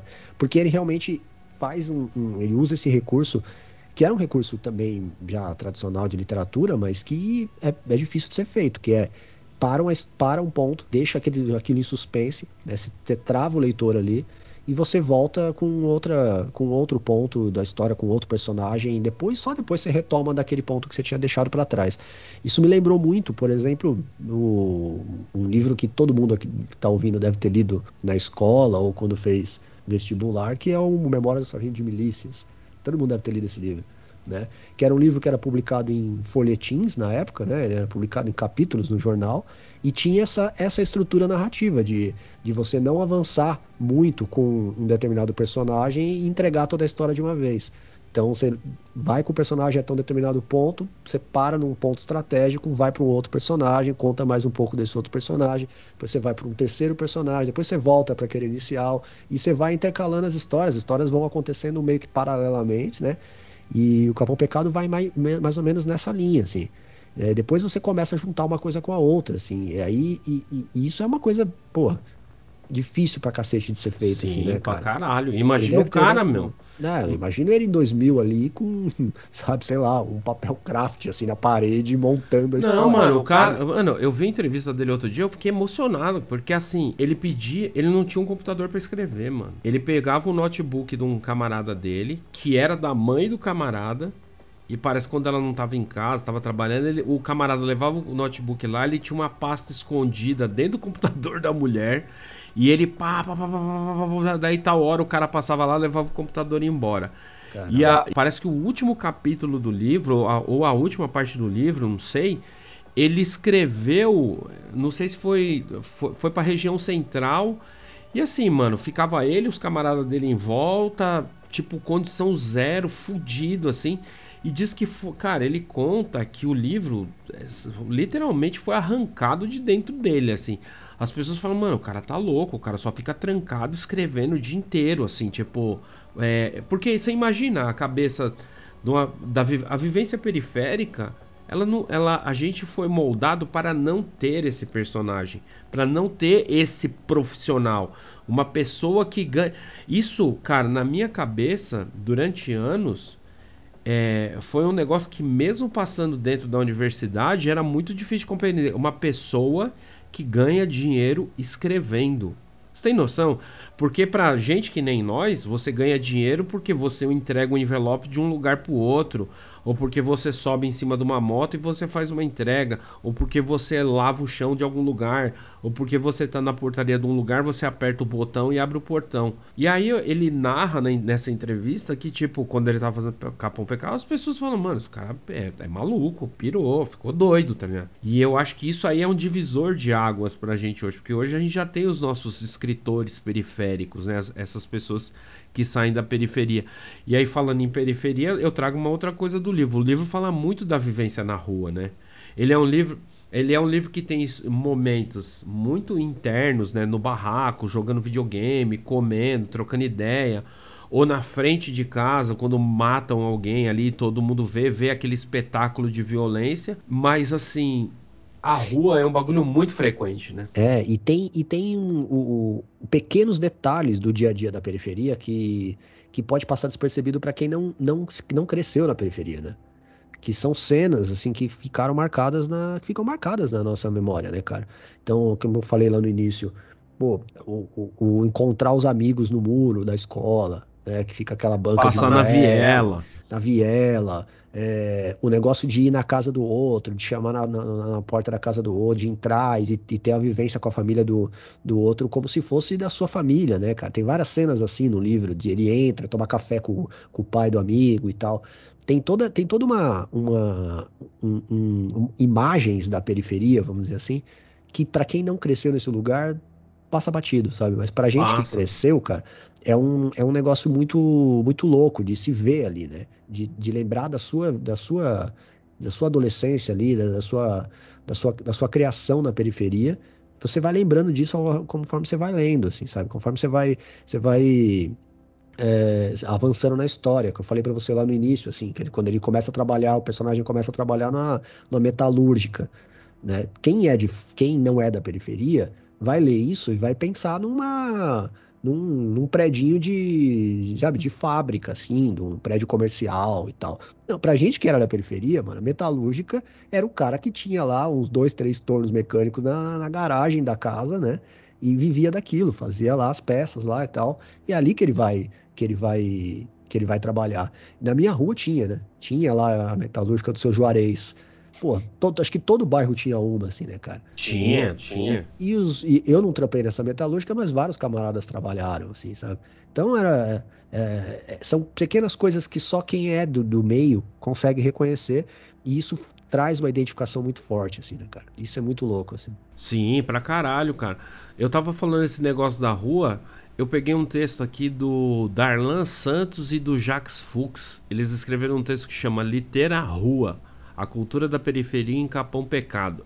E daí eu achei esse, é sensacional esse trecho. Ele fala assim, ó, a rua é o que resta ao indivíduo marginalizado, ao favelado, ao proscrito da sociedade. Na rua é que se desenvolvem as artes mais populares, como o hip hop, o grafite e a street dance. Na rua, passeatas e marchas acontecem, assim como os protestos, muitas vezes reprimidos com a violência pela polícia. Embora rejeitados nos bolsões de riqueza que compõem as metrópoles, os marginalizados resistem teimam em tornar-se visíveis, insistem em transitar pelas vias públicas, veias das grandes cidades que denunciam as discrepâncias graças à multiplicidade de tipos que flanam pela urbe pós-moderna. E, cara, não tem como eu não lembrar, por exemplo, na hora que ele fala, não, porque no final de semana os caras vão lá no Palácios, que, mano, sabe por que eu não esqueço disso? Porque como eu morava ali no, no finzinho da, da estrada do Campo Limpo e perto da, da estrada de Itapecerica, cara, é, o rolê da molecada, né, ali no, no final dos anos 90, da molecada que curtia um baile black, era o Palácios, cara. Que é no começo, é, é assim, no, no comecinho da João Dias ali ali para dentro. E o meu irmão, meu irmão mais novo, meu irmão Rodrigo, se vocês estiver ouvindo aí, meu irmão Rodrigo, meu irmão frequentava esse baile direto, cara. Tinha concurso de dança, o caralho a quatro, os grupinhos de dança, pau. A rua, essa vivência fora de casa, porque em casa você também não tem porra nenhuma, né, cara? A gente tá falando de uma população que não tem. que é um mundo sem internet, que não tinha celular e que, tipo assim, é, ou você ouvia rádio ou via TV, tá ligado?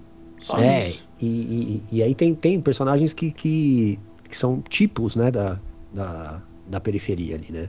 Então você tem o moleque que joga videogame o dia inteiro, que é o único moleque do bairro que tem um videogame, né? Que você vê, tem até uma parte do livro que ele, ele vai lá para jogar no videogame do cara, assim, sabe? Sempre Sim. tinha um moleque no bairro que era o único que tinha um videogame e, e, o moleque passava o dia inteiro jogando videogame. Então tem esse moleque lá. Tem o moleque que logo, logo de cara já, já se envolve com, com o crime e, e, e, se fode, assim, né? Logo, logo de cara se fode. Tem vários desses personagens lá. Então, ao mesmo tempo, a gente vai, vai se identificando também, não só com a, os espaços, mas com os personagens, né, cara?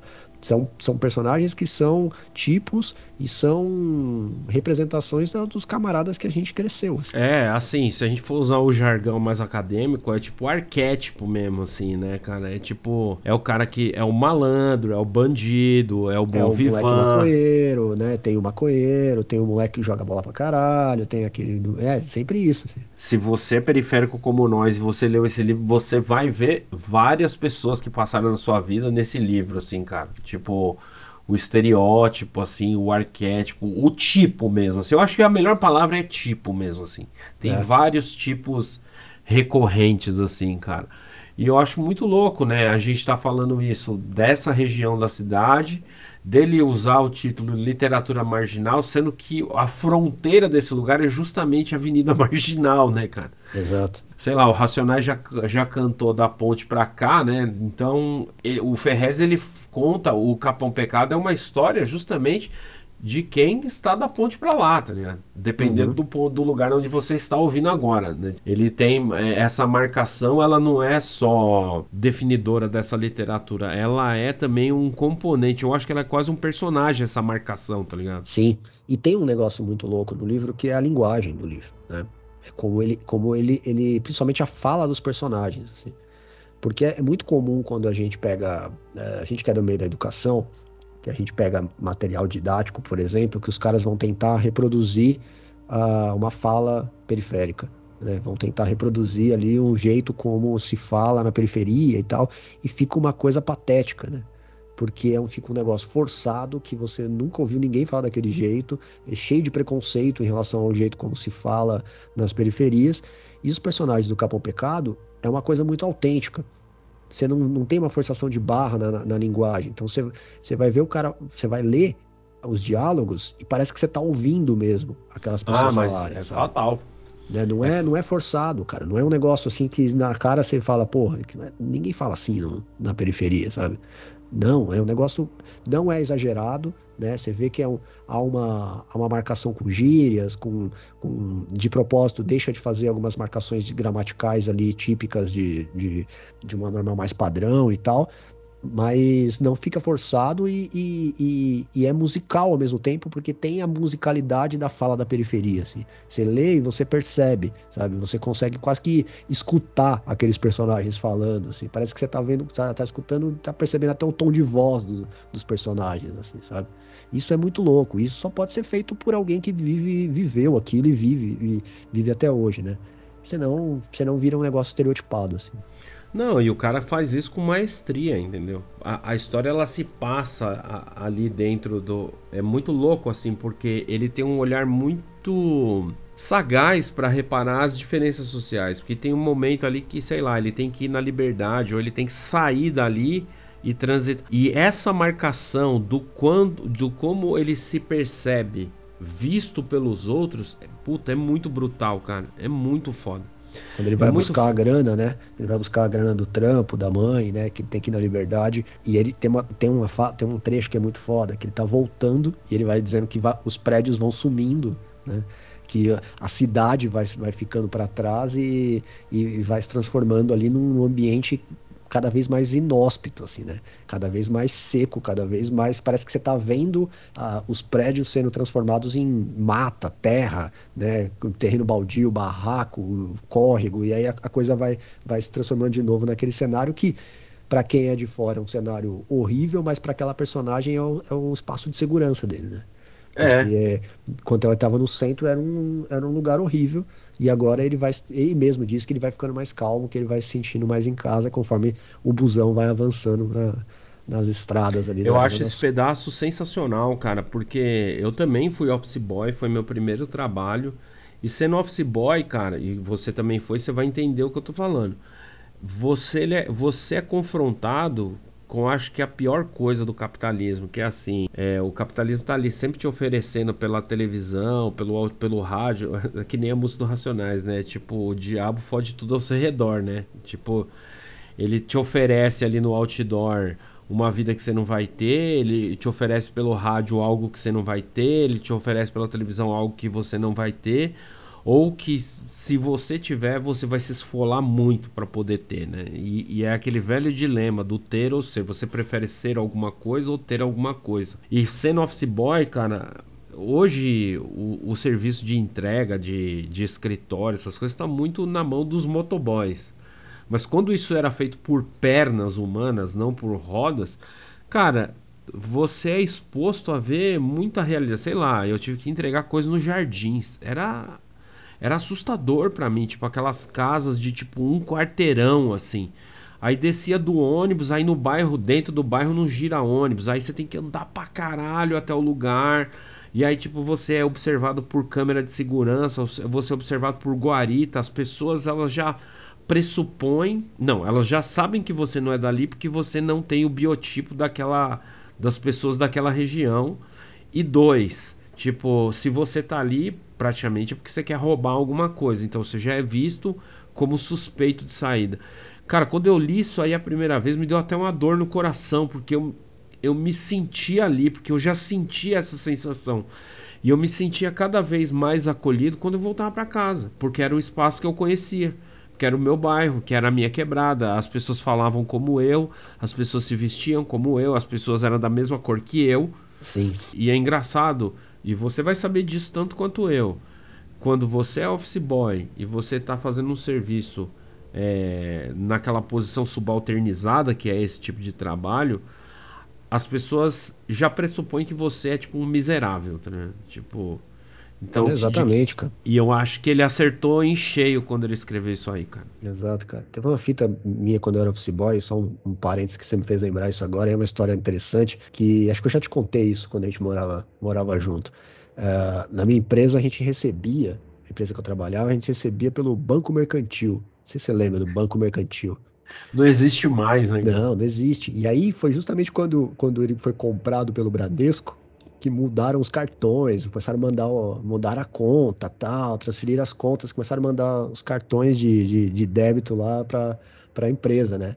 E aí, não sei que, que, diabo que os caras fizeram lá, da confusão, o meu cartão chegou como o Bradesco Prime. Tá ligado? Eu era office boy da empresa, mano. Ganhava na época, acho que era 520 conto, que era o salário mínimo na época, assim. E o meu chegou como o Bradesco Prime. E eu tinha que pagar a conta de luz de casa. E aí eu falei, ah, vou aproveitar, né? Fui no Bradesco Prime, cheguei lá com a mochilinha de office boy e cheguei na, na portaria, a menina, a, a menina que estava rece, recebendo já achou que estava errado, né? Falei, não, não, é ali, no outro banco. Falei, não, não, mostrei o cartão. Assim, não, é aqui mesmo. Aí me levou lá para dentro, sentei na mesinha do gerente, pedi um cafezinho. Aí o cara, pois não. Aí eu pagar essa conta aqui de, de Eletropaulo, que era Eletropaulo na época, eu acho. 30 reais, sei lá, na época. Assim. Aí depois disso eu pedi para mudar, lógico, porque não ia pagar aquela tarifa gigante sendo office boy, né? Enfim, sem ter investimentos. Mas teve essa cena bizarra, assim. E Caralho, é muito louco, é. né, cara? Eu, eu fico pensando assim, esse livro, cara, ele acerta em cheio em vários pontos, assim, cara. Tipo, da observação social mesmo, sabe? Tipo, de das diferenças de classe até dentro da própria periferia, sabe? Tipo, porque as pessoas, a, pessoa que é de fora da periferia, ou a pessoa que entende a periferia pelo, pelo Datena, ou entende a periferia, sei lá, por uma dissertação de mestrado de alguém da USP, com todo respeito a quem pesquisa, porque afinal de contas o trabalho intelectual também é trabalho, viu? Tipo, com certeza. Não. Mas não tem noção que a periferia ela é complexa, ela é diversa e ela tem as suas contradições dentro de si, né? Então, então o, ele. Há, há, várias cenas que mostram isso claramente, assim, né, cara? É, você foi falando agora, eu fui lembrando de algumas coisas, assim, né?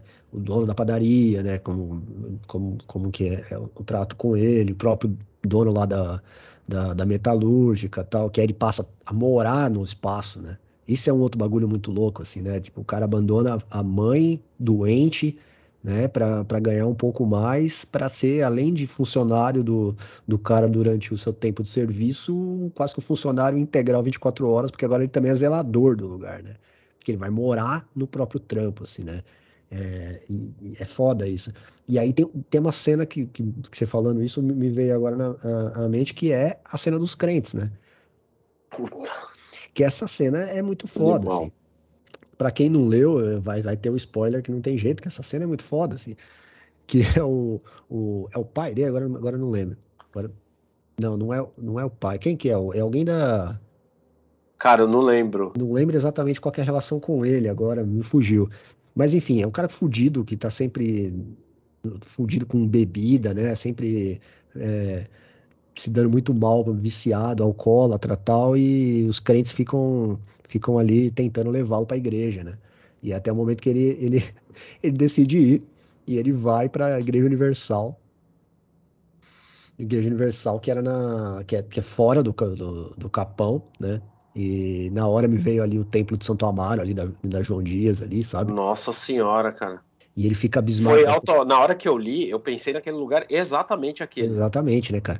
E ele vai ele chega lá, os caras começam a fazer a oração, começa a gritar a galera lá, fazer os, os sessão, descarrego lá e tal.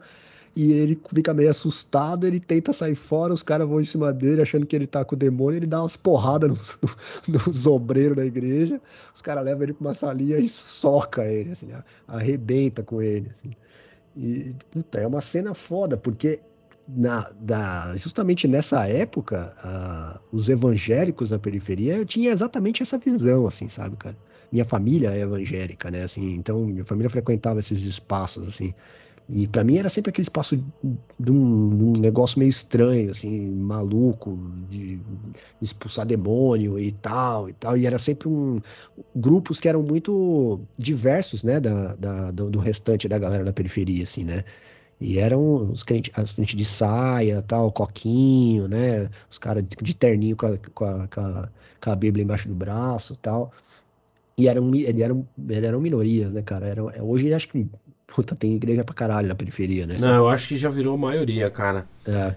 É, quando ele narra, eles são minoria. E eu acho muito louco, porque, assim, é, se você é periférico, qualquer, qualquer periférico que estiver ouvindo, você inevitavelmente vai ter um parente evangélico. Exatamente. Ou, ou como a, usar a denominação do livro mesmo, crente. Tipo, isso. Porque eu acho que quando você usa o termo crente, ele abarca um, um, oceano de pessoas muito maior, assim. Tá Não, no... vem, vem, a imagem na nossa cabeça, né? A gente que, vem, que é aquela senhora, que é aquela senhora em geral é, de coque, de, de saiona comprida, o cara de terninho gravata com a Bíblia embaixo do braço, na axila aqui assim. Exato. E como ele descreve, pega e assim, eu assim, na minha cabeça, eu situo essa história no final dos anos 80 e 90, cronologicamente. E, então, eu, eu venho o que na minha cabeça? Vem tipo, Acho que talvez, minha... até, talvez até um pouco antes, cara. Eu lembro da minha avó, cara, ouvindo Davi Miranda. Puta, sei. E ligado. colocando o copo com água, assim, é. na frente do rádio, pro bagulho ficar abençoado e pedindo pra gente beber exato, o bagulho. Cara, então, exato, exato. É, eu, não, eu não vou ficar julgando a fé das pessoas aqui. É, esse não é o ponto. A gente só tá trazendo essa experiência porque é algo que está no, no, livro, assim. Mas é interessante. Também tem, também tem, isso, né, Marcelo? Porque, assim, era uma, era uma época de desconhecimento disso também.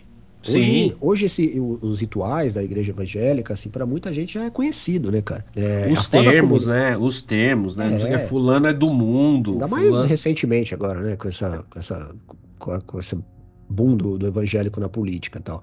Mas a, a, forma como ele narra no livro é essa forma desse mundo desconhecido, assim.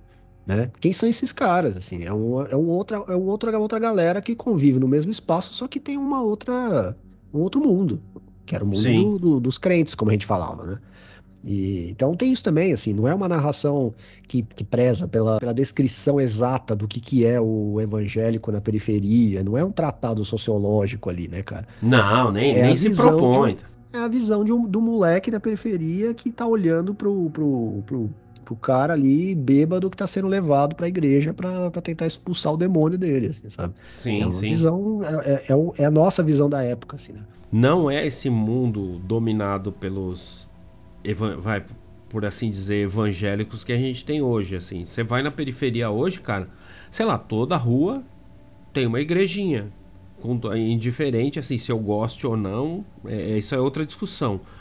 Mas assim, esse estranhamento e é muito louco, né? Porque ele consegue captar uma outra coisa que é muito sagaz, tipo assim, passa quase batido no livro, mas está lá, que é aquela é o senso comunitário dessa galera e de ser um bagulho apartado da vivência mais ampla, entendeu? Tipo, ele já consegue identificar assim, do tipo, ó, cara, os caras têm esse modo de vida deles, que é fechado lá entre eles. Eu acho estranho, eu não entendo, mas tá aí, então, tipo, é, como você falou, não é para ser um tratado sociológico, mas é muito sagaz porque ele consegue perceber umas coisas que realmente só quem tava lá via, entendeu? Tipo, sei lá, a galera da classe média, da classe média alta, assim, ou classe média baixa, sei lá, e, que contratava essas pessoas, sabia que essas pessoas podiam ser, mas não conseguia conceber as, essas relações, entendeu? Tipo, porque sei lá, porque tanto essas pessoas crentes, pobres ou favelados, seja lá, seja lá qual tipo de personagem ele narrar, essas pessoas só entravam em contato com uma classe média é, de fora da periferia quando ia servir, quando ia prestar algum trabalho, como a própria mãe do Rael mesmo, assim, que, que se desdobra em mais de um trabalho e tal, né? Então, eu acho muito louco, cara. O, o Capão Pecado, cara, ele consegue trabalhar muito bem, assim, essa questão da desigualdade social sem ser panfletário, tá ligado? É, é, ela tá lá porque ela é a própria natureza das coisas. Eu acho que é isso que faz o livro, em certa instância, ser tão amargo, assim, entendeu? Porque ele chega numa etapa do livro que ele fica. Puta, é difícil de digerir, assim é simples, é objetivo, é no ponto, não fica fantasiando o pavão. Tem, o texto tem uma beleza muito própria, assim, tipo, da linguagem, assim, mas ao mesmo tempo você fala, caralho, né? Tipo, as pessoas vão morrendo, é tipo aquele moedor de carne, assim, né, cara? E, e, assim, as mortes que vão acontecendo, elas não são colocadas no enredo de, de modo que a gente vai se chocar com aquilo. Né? O leitor parece que ele vai meio que aceitando aquelas coisas que vão acontecendo como parte do cotidiano daqueles personagens, como se, como se fosse algo natural daqueles personagens, assim, sabe? Do convívio daqueles personagens.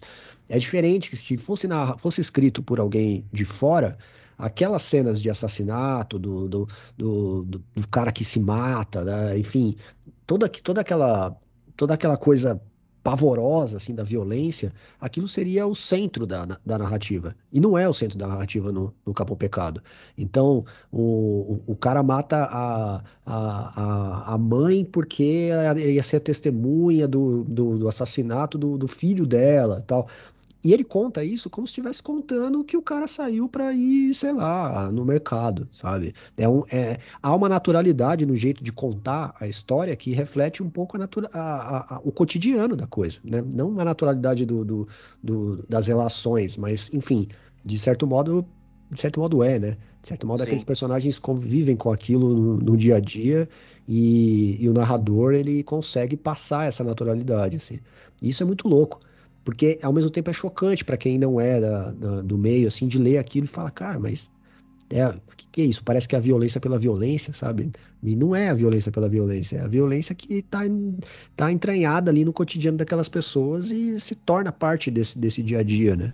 Sim, sim. A gente vive um momento aí de que a direita parou de ter vergonha de ser burra e parou de ter ver... e se sente muito empoderada para falar as coisas, né? Então, sempre tem um discurso. Quando a gente fala das questões da desigualdade social, né, de que é preciso ter política pública que ampare a sociedade, principalmente quem tá lá na, na parte lá de baixo, mais extrema da pirâmide e que é a parte mais numerosa da nossa sociedade, sempre vem um discursinho de tipo, é, mas as pessoas têm que correr por si porque eu também fui pobre, sabe? Tem sempre gente que usa essa, fica com esse moralismo babaca de se colocar como régua do mundo, né? Eu acho que nesse sentido assim, o Capão Pecado ele é muito foda, cara, porque ele é uma radiografia da desigualdade sem ser panfletário. Ele é, é assim, ele é uma radiografia da desigualdade porque é a própria natureza dele, não teria como ser. Se ele não fosse assim, o livro não existiria. Tipo, porque ele tá retratando uma vivência que é muito bruta, cara. É assim, e eu digo digo bruta porque hoje, sei lá, eu tenho 49 anos na cara, né? Já passei por um monte de coisa, já tive um monte de. criei várias leituras, já passei por muitas audições de Racionais MCs e outros, assim, para entender que, assim, é uma vivência injusta, tá ligado? E essas pessoas, elas estão submetidas a uma vivência injusta e, não, e, e elas sequer é, é, privado delas a capacidade de perceber essa desigualdade, entendeu? E até a página 2, porque todo mundo sabe, principalmente o Rael, de que isso é injusto. Exatamente, mas parece que ele consegue elaborar isso de um jeito um pouco mais complexo, vamos dizer assim, né? Porque ele não se rende a, a, a, ao que os amigos normalmente se rendem, né? Então, é aquele negócio dele, dele, dele ter amigo próximo, com os caras que que vão morar em Paraisópolis, por exemplo, né? Os dois amigos dele que vão para Paraisópolis, aí arrumam, arrumam treta lá e tem que voltar pro Capão. E eles voltam jurado de morte, né? Então é, são, são, são caras que já aceitaram o, o destino do, do, moleque de periferia ali daquele momento, né? Daquela época. E ele não, né, cara? Ele é o único que trampa, né? Ele é o único que, que, que se preocupa em ter um trampo para ajudar em casa. Ele é, ele é, o único que tenta manter uma vida, vamos dizer, mais, mais tradicional, vamos dizer assim, né? Com trampo. É, funcional, família, é menos, é menos disfuncional do que a média, né? Exatamente, mas todo, todo, tudo que está em torno dele, não, né? Então ele vai circulando nesse meio com amigos que são do crime, com amigos que, que estão entrando para o crime, outros que estão ligados, estão viciados, enfim, ele vai tentando se pisando em ovos ali nas suas relações sociais ali para fugir do, do, do, do, momento ali do assassinato de um, é, fugir do, da abordagem da polícia ali com outro tal. Ele vai meio que tentando se, se sobreviver ali, né, na periferia. Que é um pouco que todo, todo mundo que viveu na periferia, principalmente nessa época, ainda hoje, com certeza, é, tem que fazer em um certo momento, né?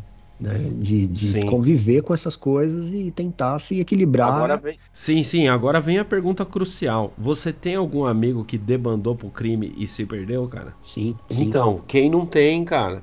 Aí que, que é, e é isso que eu acho que faz essa obra ser universal, cara.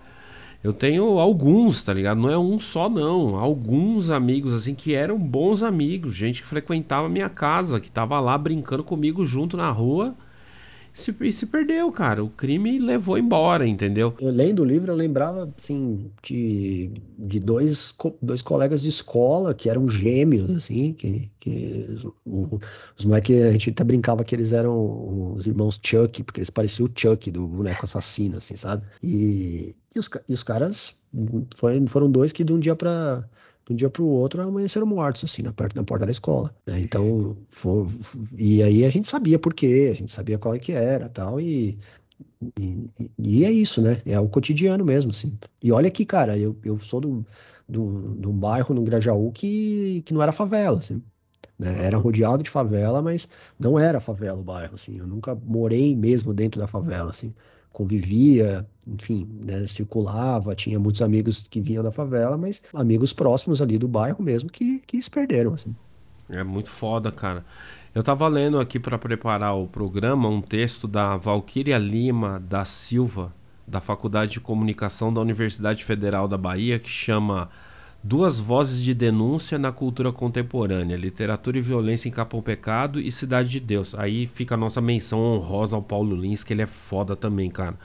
Que o Cidade, que o Cidade de Deus é, é, só um parêntese antes de entrar no que eu ia falar, mas assim, Cidade de Deus as pessoas compram muito pelo filme, que é foda, é um filme incrível, é legal pra caralho, mas o livro, meu amigo, é um negócio de louco, mano. É um negócio além, assim. Né? Exato. Né? Porra, Capão Pecado poderia ter virado um bom filme também, né, cara? Porra, eu tô esperando. Eu acho que vai virar um dia, cara. Boto fé que um dia vire. Fique esperto aí, ó. Você que é CEO aí de algum streaming milionário grande, tá deixando passar essa, essa, essa bala aí, cara. Que é um negócio de louco. Então, e voltando ao texto da Valkyria, ela fala o seguinte: a, radio, a, radiografia da desigualdade, sem querer justificar a violência na miséria, depõe que é preciso dar-se conta que o país encontra-se ele também no limite da diferenciação explosiva entre os que possuem e os que nada possuem. Há de se perceber que a resistência operada com base na revolta e no crime é não organizada ao contrário, trata-se de uma reação explosiva à exploração desmedida e à retirada da capacidade de consumo em uma sociedade na qual a fetichização da mercadoria se aprofundou de tal modo que o consumo virou sinônimo de cidadania. E é muito foda porque ele antecipa um bagulho da era Lula, que é uma crítica nossa, que eu sei, porque eu sei que a gente já falou disso. Assim, os anos Lula todo mundo olha para, principalmente agora que ele foi reeleito, todo mundo olha para trás e vê como anos dourados mas tinha problemas. Tipo assim, ah, vamos investir em educação criou bastante universidade federal, tal, fez, da hora, mas encheu o rabo da Croton de dinheiro também, sabe? Criou um monte de universidade com qualidade duvidosa que caiu o RG na ponta, os caras já tá imprimindo diploma. Ao, ao mesmo tempo, assim, tá certo que não tem que ser o governo que tem que fazer isso aí, mas assim, e é uma crítica que eu faço não só à era Lula, mas também a alguns setores da esquerda, de que deixou as pessoas entenderem que cidadania era comprar coisa, tá ligado? E é por isso que tem o fenômeno do Jair Bolsa de Fezes aí há uns anos atrás, que tipo, os caras pararam de ter dinheiro, abraçaram qualquer discurso de merda, entendeu? E, e o Capão Pecado, ele antecipa isso aí, cara. Porque direto é os moleques falando de videogame, é os moleques falando de comprar coisa, falando de ter tênis, tipo, fica aquela sempre aquela ambição das coisas, né? Você percebe que o Rael é o contrário, o Rael ele quer ser alguém, mas todo mundo ao redor dele tá nessa coisa do possuir coisas, né, meu? Eu acho isso muito foda. E ele antecedeu. Mano, o bagulho não era nem ano Lula ainda, assim. O Lula não tava eleito ainda. E ele antecipa isso aí. Eu acho isso muito sagaz. Mas ao né? mesmo tempo também é, é, um, é um, uma coisa que se percebe ali na, na, na, na história que não tinha muito para onde ir, né? as ambições daquela galera, né? Como, como para muitos de nós também não tinha, né, cara? A ambição era, era, era ter alguma coisa mesmo. Porque os caras não tinham nada. É, é o carro, né? É o tênis. É, é o opalão lá do, do, do, do cara lá, do, do, que, que é o, o ápice, né? É, é o cara o assassino. É, exato, exatamente. É isso, né, cara? Assim, então, para muitos daqueles, daqueles personagens que refletem vários dos nossos colegas da, de adolescência, de criação da periferia, o ter era, era, era ter pouca coisa mesmo. Eu acho que até o, o Ice Blue fala isso no, no, no documentário do Racionais agora. Que os caras falam, ah, ostentação e tal, não sei o que. Ele fala, não, mano, o que a gente queria era ter um tênis branquinho e uma calça azul. Assim. Era o que a gente queria ter, assim, sabe? Então, é, é, esse consumo imediato que, que parece criticável no primeiro momento, e, e obviamente é, é, criticável, mas é, era um mínimo, né, cara?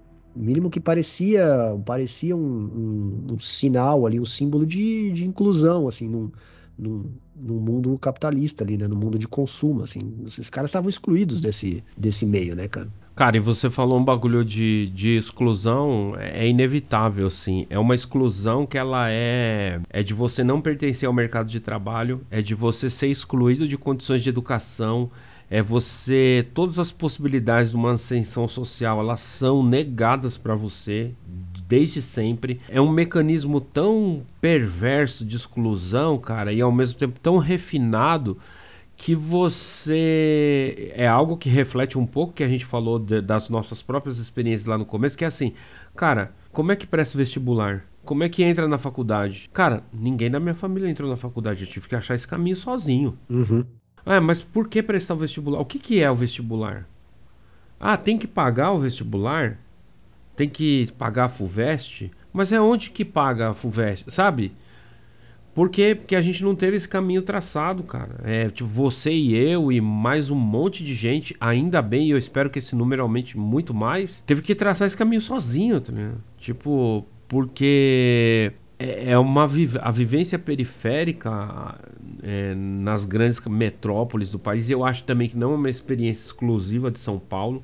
Você vai no Rio de Janeiro, é, é a mesma coisa. Você vai na Ceilândia, lá em Brasília, é a mesma coisa. Então mostra assim que tipo são cidades divididas mesmo, cara. O Brasil é um, é país de, de, de, cidades, de metrópoles, que na verdade não são, são duas. Uma para quem tem, outra para quem não tem. Sabe? No caso de São Paulo isso é mais gritante, é diferente. O Rio de Janeiro por ter sido, sei lá, é, capital do Império, teve uma modernização forçada. Essa população pobre, excluída e sobretudo negra, ela teve que subir o morro. E a, as elites econômicas do país, de, da cidade não conseguiram dar jeito nisso. Eles destruíram algumas favelas. A construção do túnel Rebouças no Rio de Janeiro, ele também destruiu. O termo favela surge no Rio, né? Fa, favela é uma planta, né? E para construir o túnel eles varreram uma, cidade, uma favela do mapa. Em São Paulo, né, a nossa terra aqui dos, dos bandeirantes assassinos, a, a configuração territorial ela é diferente, né? As elites econômicas conseguiram expulsar as classes trabalhadoras para as bordas, né? Para distância, né? Então você para para pensar, sei lá, a Liberdade era um bairro negro, ele foi transmutado num bairro oriental com o tempo. Essa população negra que era da Liberdade no começo do século XIX é, ali, ela vai depois virar ali no córrego Saracura, vai virar a Bela Vista. Depois esse bairro vai ser ocupado pelos italianos. Essa galera da Bela Vista vai para Barra Funda. Depois essa galera da Barra Funda vai começar a subir o morro, vai cruzar o rio, vai começar a formar a freguesia, vai começar a formar a Casa Verde, e Mirim, esses pedaços. Isso eu tô falando de um processo num pedaço da cidade, mas ele operou em várias outras. Ele operou para a Zona Leste, ele operou aqui na Zona Sul. Cara, você tem um, é, vários documentários que eu acho que, para mim, é emocionante porque eu lembro de muita coisa da minha formação familiar, dos meus avós, dos meus pais, que é, são os documentários de moradia popular dos anos 70. E tem umas filmagens aí na região do Grajaú, na região do Capão Redondo, do Pirajussara. Pô, é foda assim, cara. Você vê que era porra nenhuma.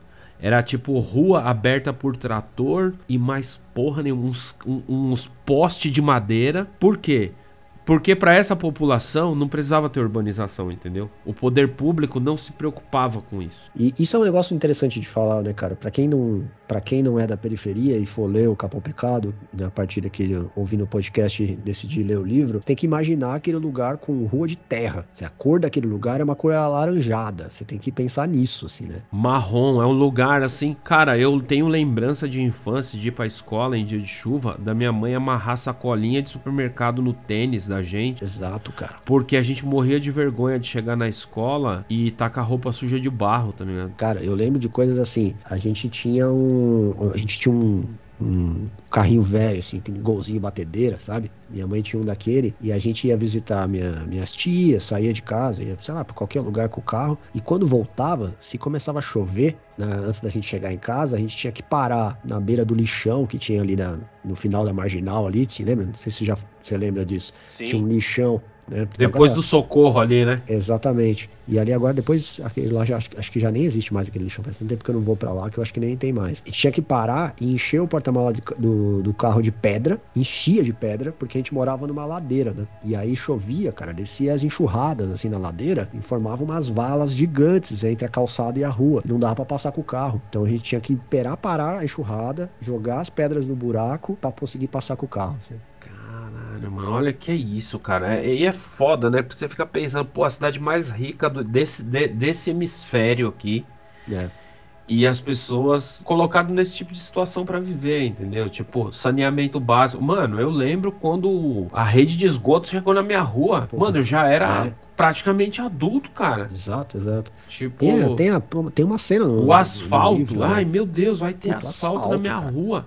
Asfalto, Pô, quando colocaram asfalto na minha rua, eu lembro da molecada pintando a rua, não é, assim como se fosse Copa do Mundo, mas comemorando como se fosse festa, tá ligado? Tipo, caralho, tipo, é, tipo, tem uma identificação. Então, assim, quando a gente fala de exclusão social, não é só essa exclusão do cara não ter o que comer ou dele morar num barraco de pau.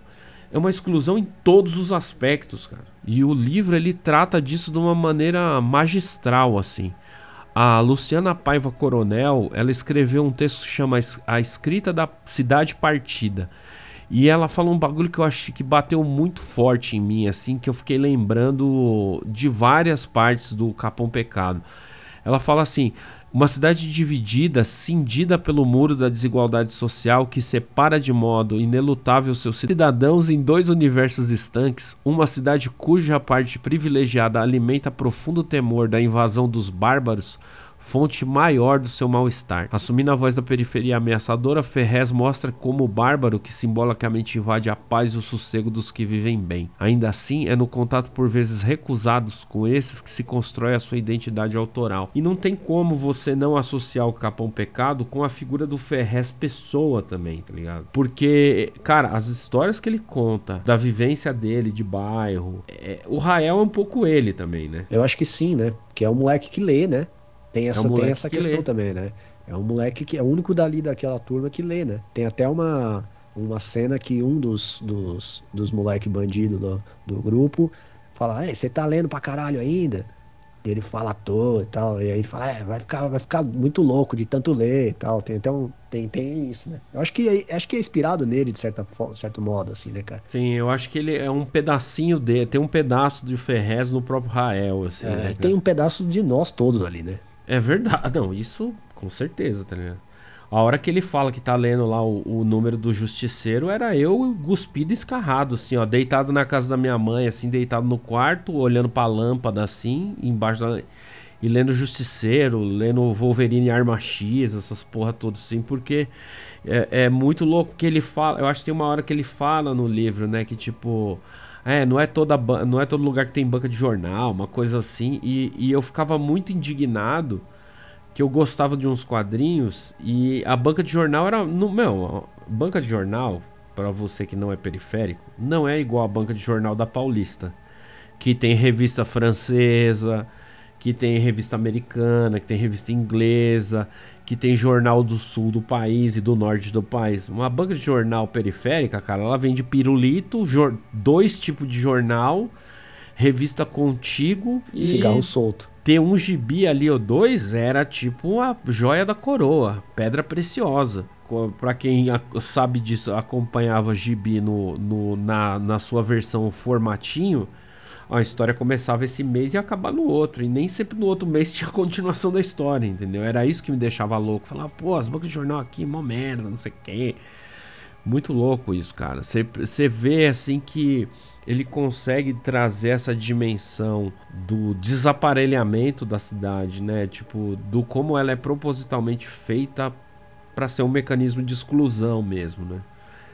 E, e, ele consegue ver isso com muita maestria, assim, cara. Muita maestria, assim. Foda.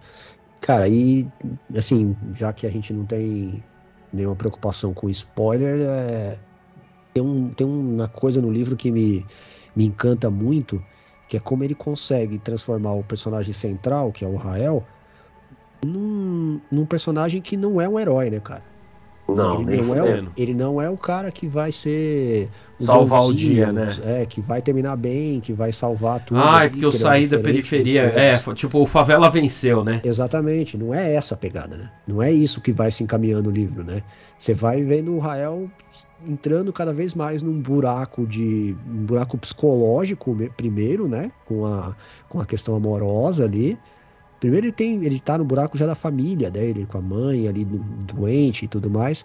Depois a questão amorosa vai levando esse personagem para um, um, um, buraco ali que ele vai, não vai conseguir sair mais. Ele tem a vida padrão, que é casar, ter filho, morar no barraco com o filho com a mulher ali, a relação vai esfriando, se depara com uma coisa que é bizarra no livro, que é a, a, o dono da metalúrgica, né, que ele, que ele trabalhava e cuidava ali, começa a ter uma relação com a mulher dele, ele vai descobrir isso depois, né, depois que ela que ele é mandado embora e ele, depois é, contam para ele que ela tava com foi vista com o cara, né, na, numa praia, se não me engano, né, e aí ele ele realmente enlouquece, né, cara? Ele, aí ele vai se aproximar do personagem que é o mais é, escroto do ponto de vista da crueldade com o outro que é o Burgos, que é um ladrão assassino do bairro, né? Que todo mundo tem medo do cara, que é o cara que, que mata todo mundo a sangue frio e tal, assim, não tem nenhum, nenhum um pingo de arrependimento, né? né? De moralidade.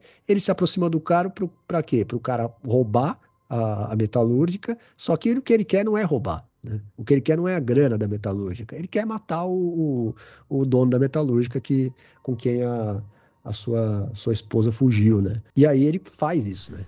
Ele Puta, mata é o cara, foda, cara, ele vai preso. E a, o final dele é um negócio que é, de novo, é contado com uma naturalidade da porra né? Não tem nenhuma preparação para contar isso. Não, pro, é pro assustador. Leitor. Assim, é tipo, você acabou uma página, você caiu na outra e é, tipo, é isso. É, é como se o é narrador falasse assim, ó, faltou contar um detalhe aqui, ó. Ele foi morto na cadeia com uma caneta bic enfiada na, na orelha porque ele poderia dedurar o Burgos, né? Na, quando, quando ele saísse, porque ele é bom, ele é um bonzinho, ele é um cara quietinho, queria sair pro bom comportamento. Ele não ia causar problema dentro da cadeia, ele ia ser liberado e aí ele ia caguetar. Então, para não correr esse risco, risco, o primo do Burgos, que estava preso na mesma cadeia, enfia uma caneta bic na orelha dele e ele vai-se. E aí é, foda, porque essa conta isso desse, desse jeito, né? Ó, Peraí, leitor, esqueci de contar um negócio.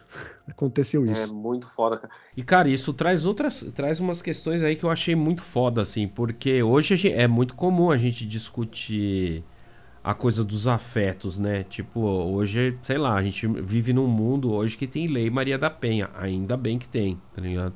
A gente vive num mundo hoje a gente está discutindo as questões do feminismo, as demandas do feminismo e que a gente também está discutindo o papel das nossas masculinidades, vamos dizer assim, né?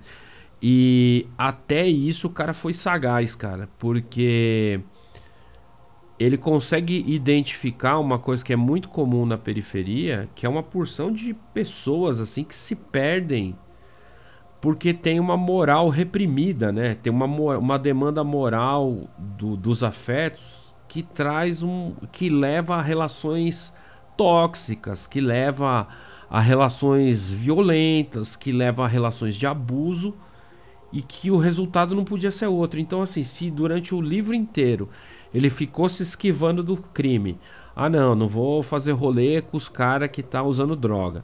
Ah, não vou fazer rolê porque o cara ali rouba e mata. Opa, vou passar batido aqui porque esse cara tomou geral da polícia.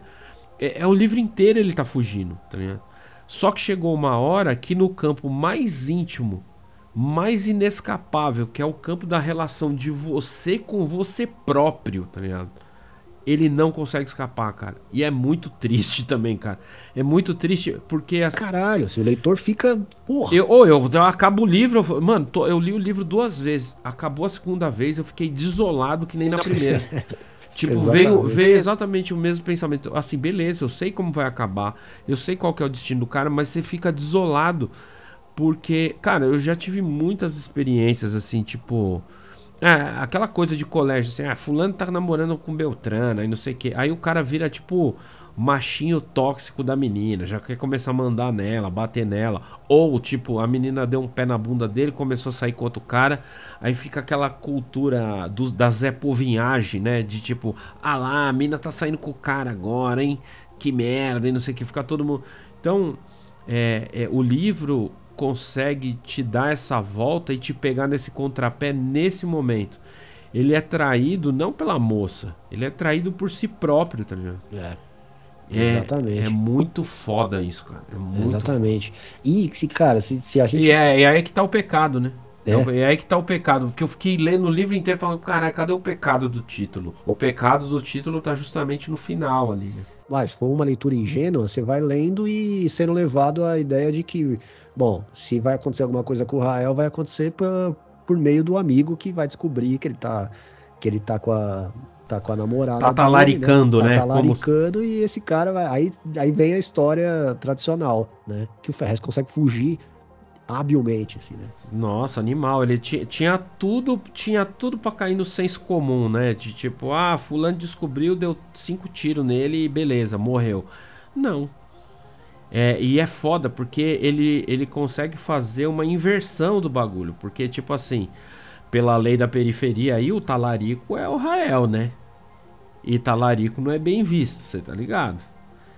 E aí ele consegue fazer uma inversão na história que você fica sentido pelo cara.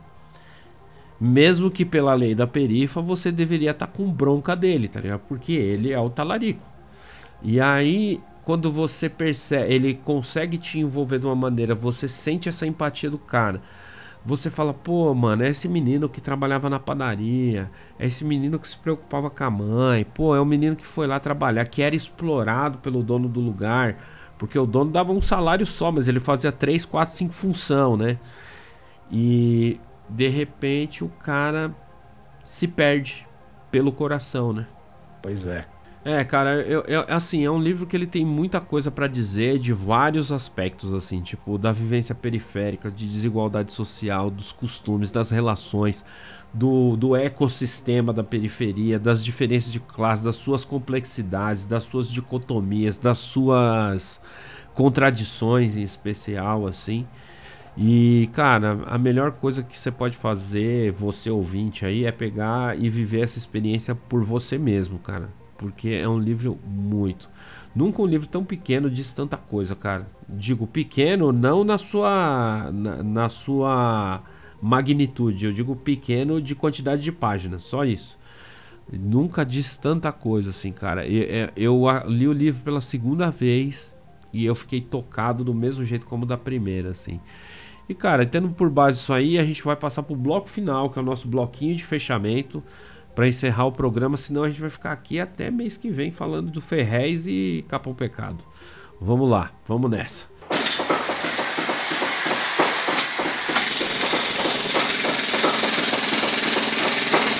Bom, pro fechamento, cara, eu fiquei pensando várias coisas assim, cara. Eu vejo que o Ferrez ele tem uma importância fundamental para a literatura brasileira, para a literatura periférica e para a literatura marginal, que é o movimento que ele meio que encabeça assim, mesmo que ele não queira assumir isso aí.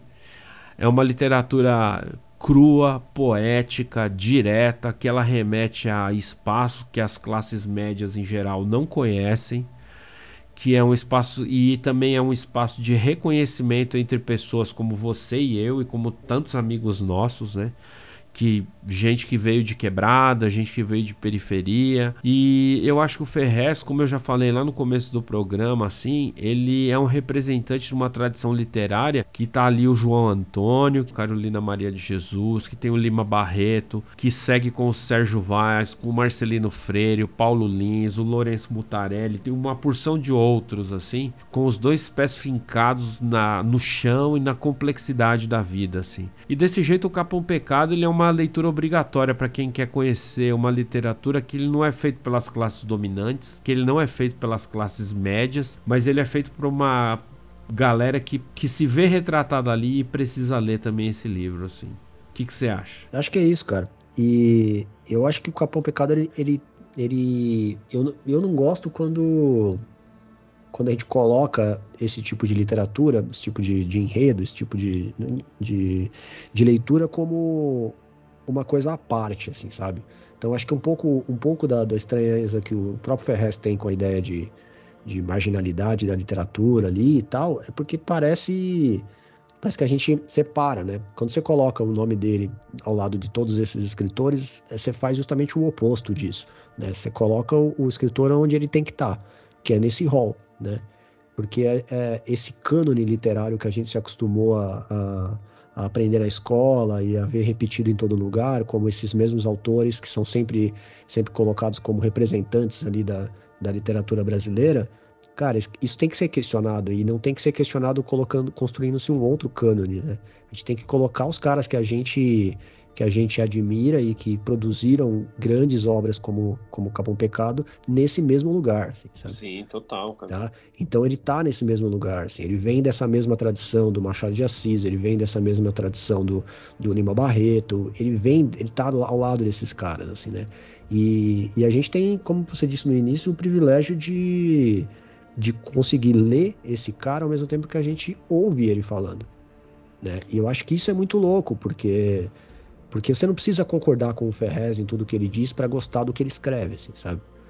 É, eu mesmo tenho várias discordâncias em relação a algumas coisas que ele coloca e, e alguns pontos de vista que ele, que ele coloca, mas pô, é, é acho que é isso que é o que é o, que é o mais legal, assim, sabe?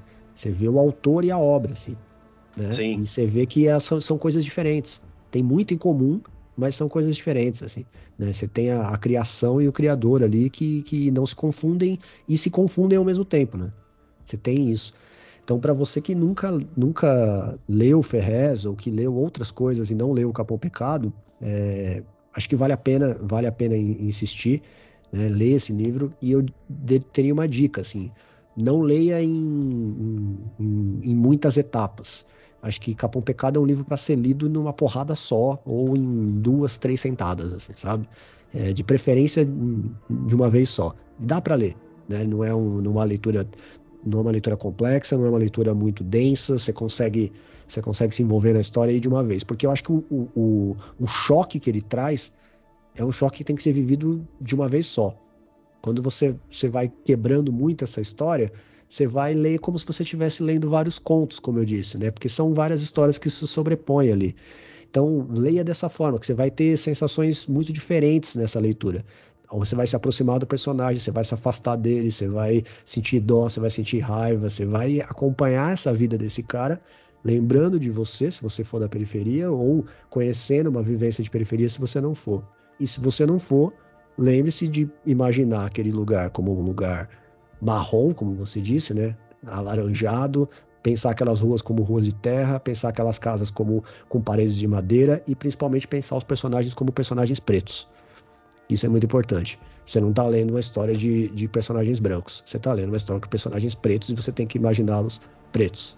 Isso é importante. Animal, cara. Caralho, não tenho nem o que dizer. Assim, eu acho que a última coisa que eu gostaria só de colocar aqui, cara, é que eu acho que durante muito tempo as pessoas tentaram ficar encaixotando o Ferrez de alguma forma, né? Ah, é uma literatura acima, literatura... cara, é literatura pura e simples, assim. O Ferrez ele é tão importante como os caras dessa tradição dele que eu enumerei aí como é tão, é tão importante você ler o Ferrez, como é ler um Carlos Drummond de Andrade, ler uma Clarice Lispector, ler o Raduan Nassar, o Moacir Scliar, ou qualquer autor, ou o Ricardo Lísia, sei lá, qualquer cara contemporâneo ou de alguma outra, um Graciliano Ramos, eu acho que tem uma grandiosidade, uma importância tão grande quanto quanto esses autores assim. E assim, é literatura, cara, brasileira, da melhor qualidade e da maior importância, tanto quanto esses caras, assim. E cara, tem um negócio que é muito, que eu acho que é importante, assim, que, que a gente, que a gente tem que também é,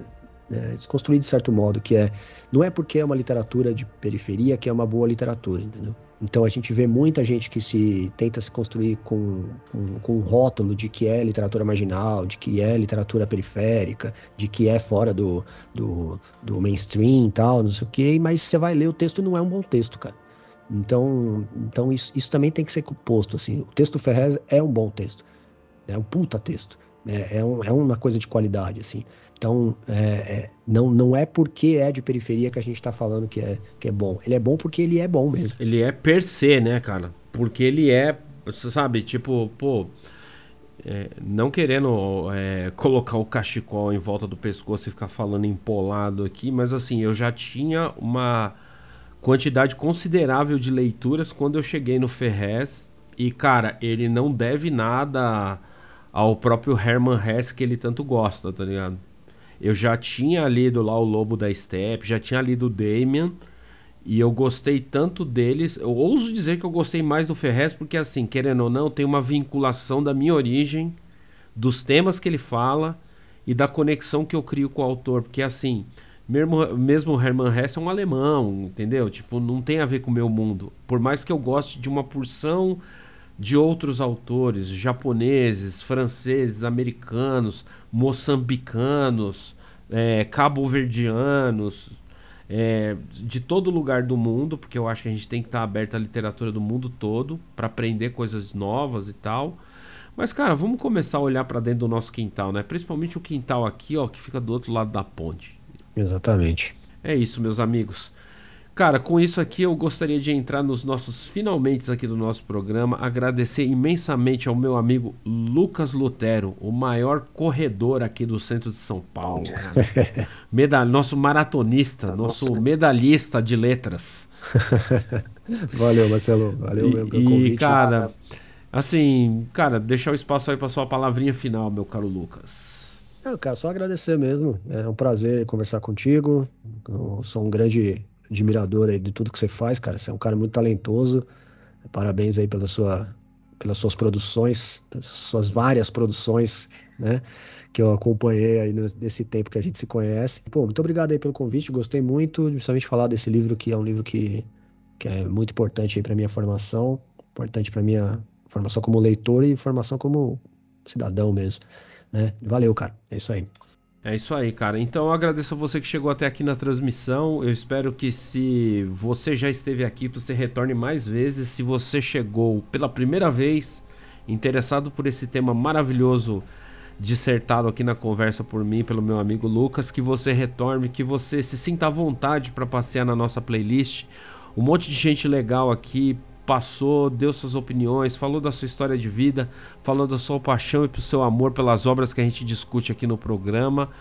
E a participação de vocês é fundamental para que esse programa continue existindo. Assim. Então, é, quer dar uma sugestão, quer indicar uma obra, quer comentar alguma coisa, quer discordar também. Eu não lido muito bem com a discordância não, mas pode discordar, não tem problema. A gente ouve, a gente conversa. Eu não, eu sou feio, mas não mordo. Escreve lá, manda uma DM no, no Instagram, nas nossas redes sociais. E é isso. Se você quiser compartilhar esse programa, esse episódio nas suas redes sociais e com seus contatos, eu agradeço. E é isso aí. Na próxima sexta-feira a gente está no ar, tem mais. É isso aí. Um abraço e até.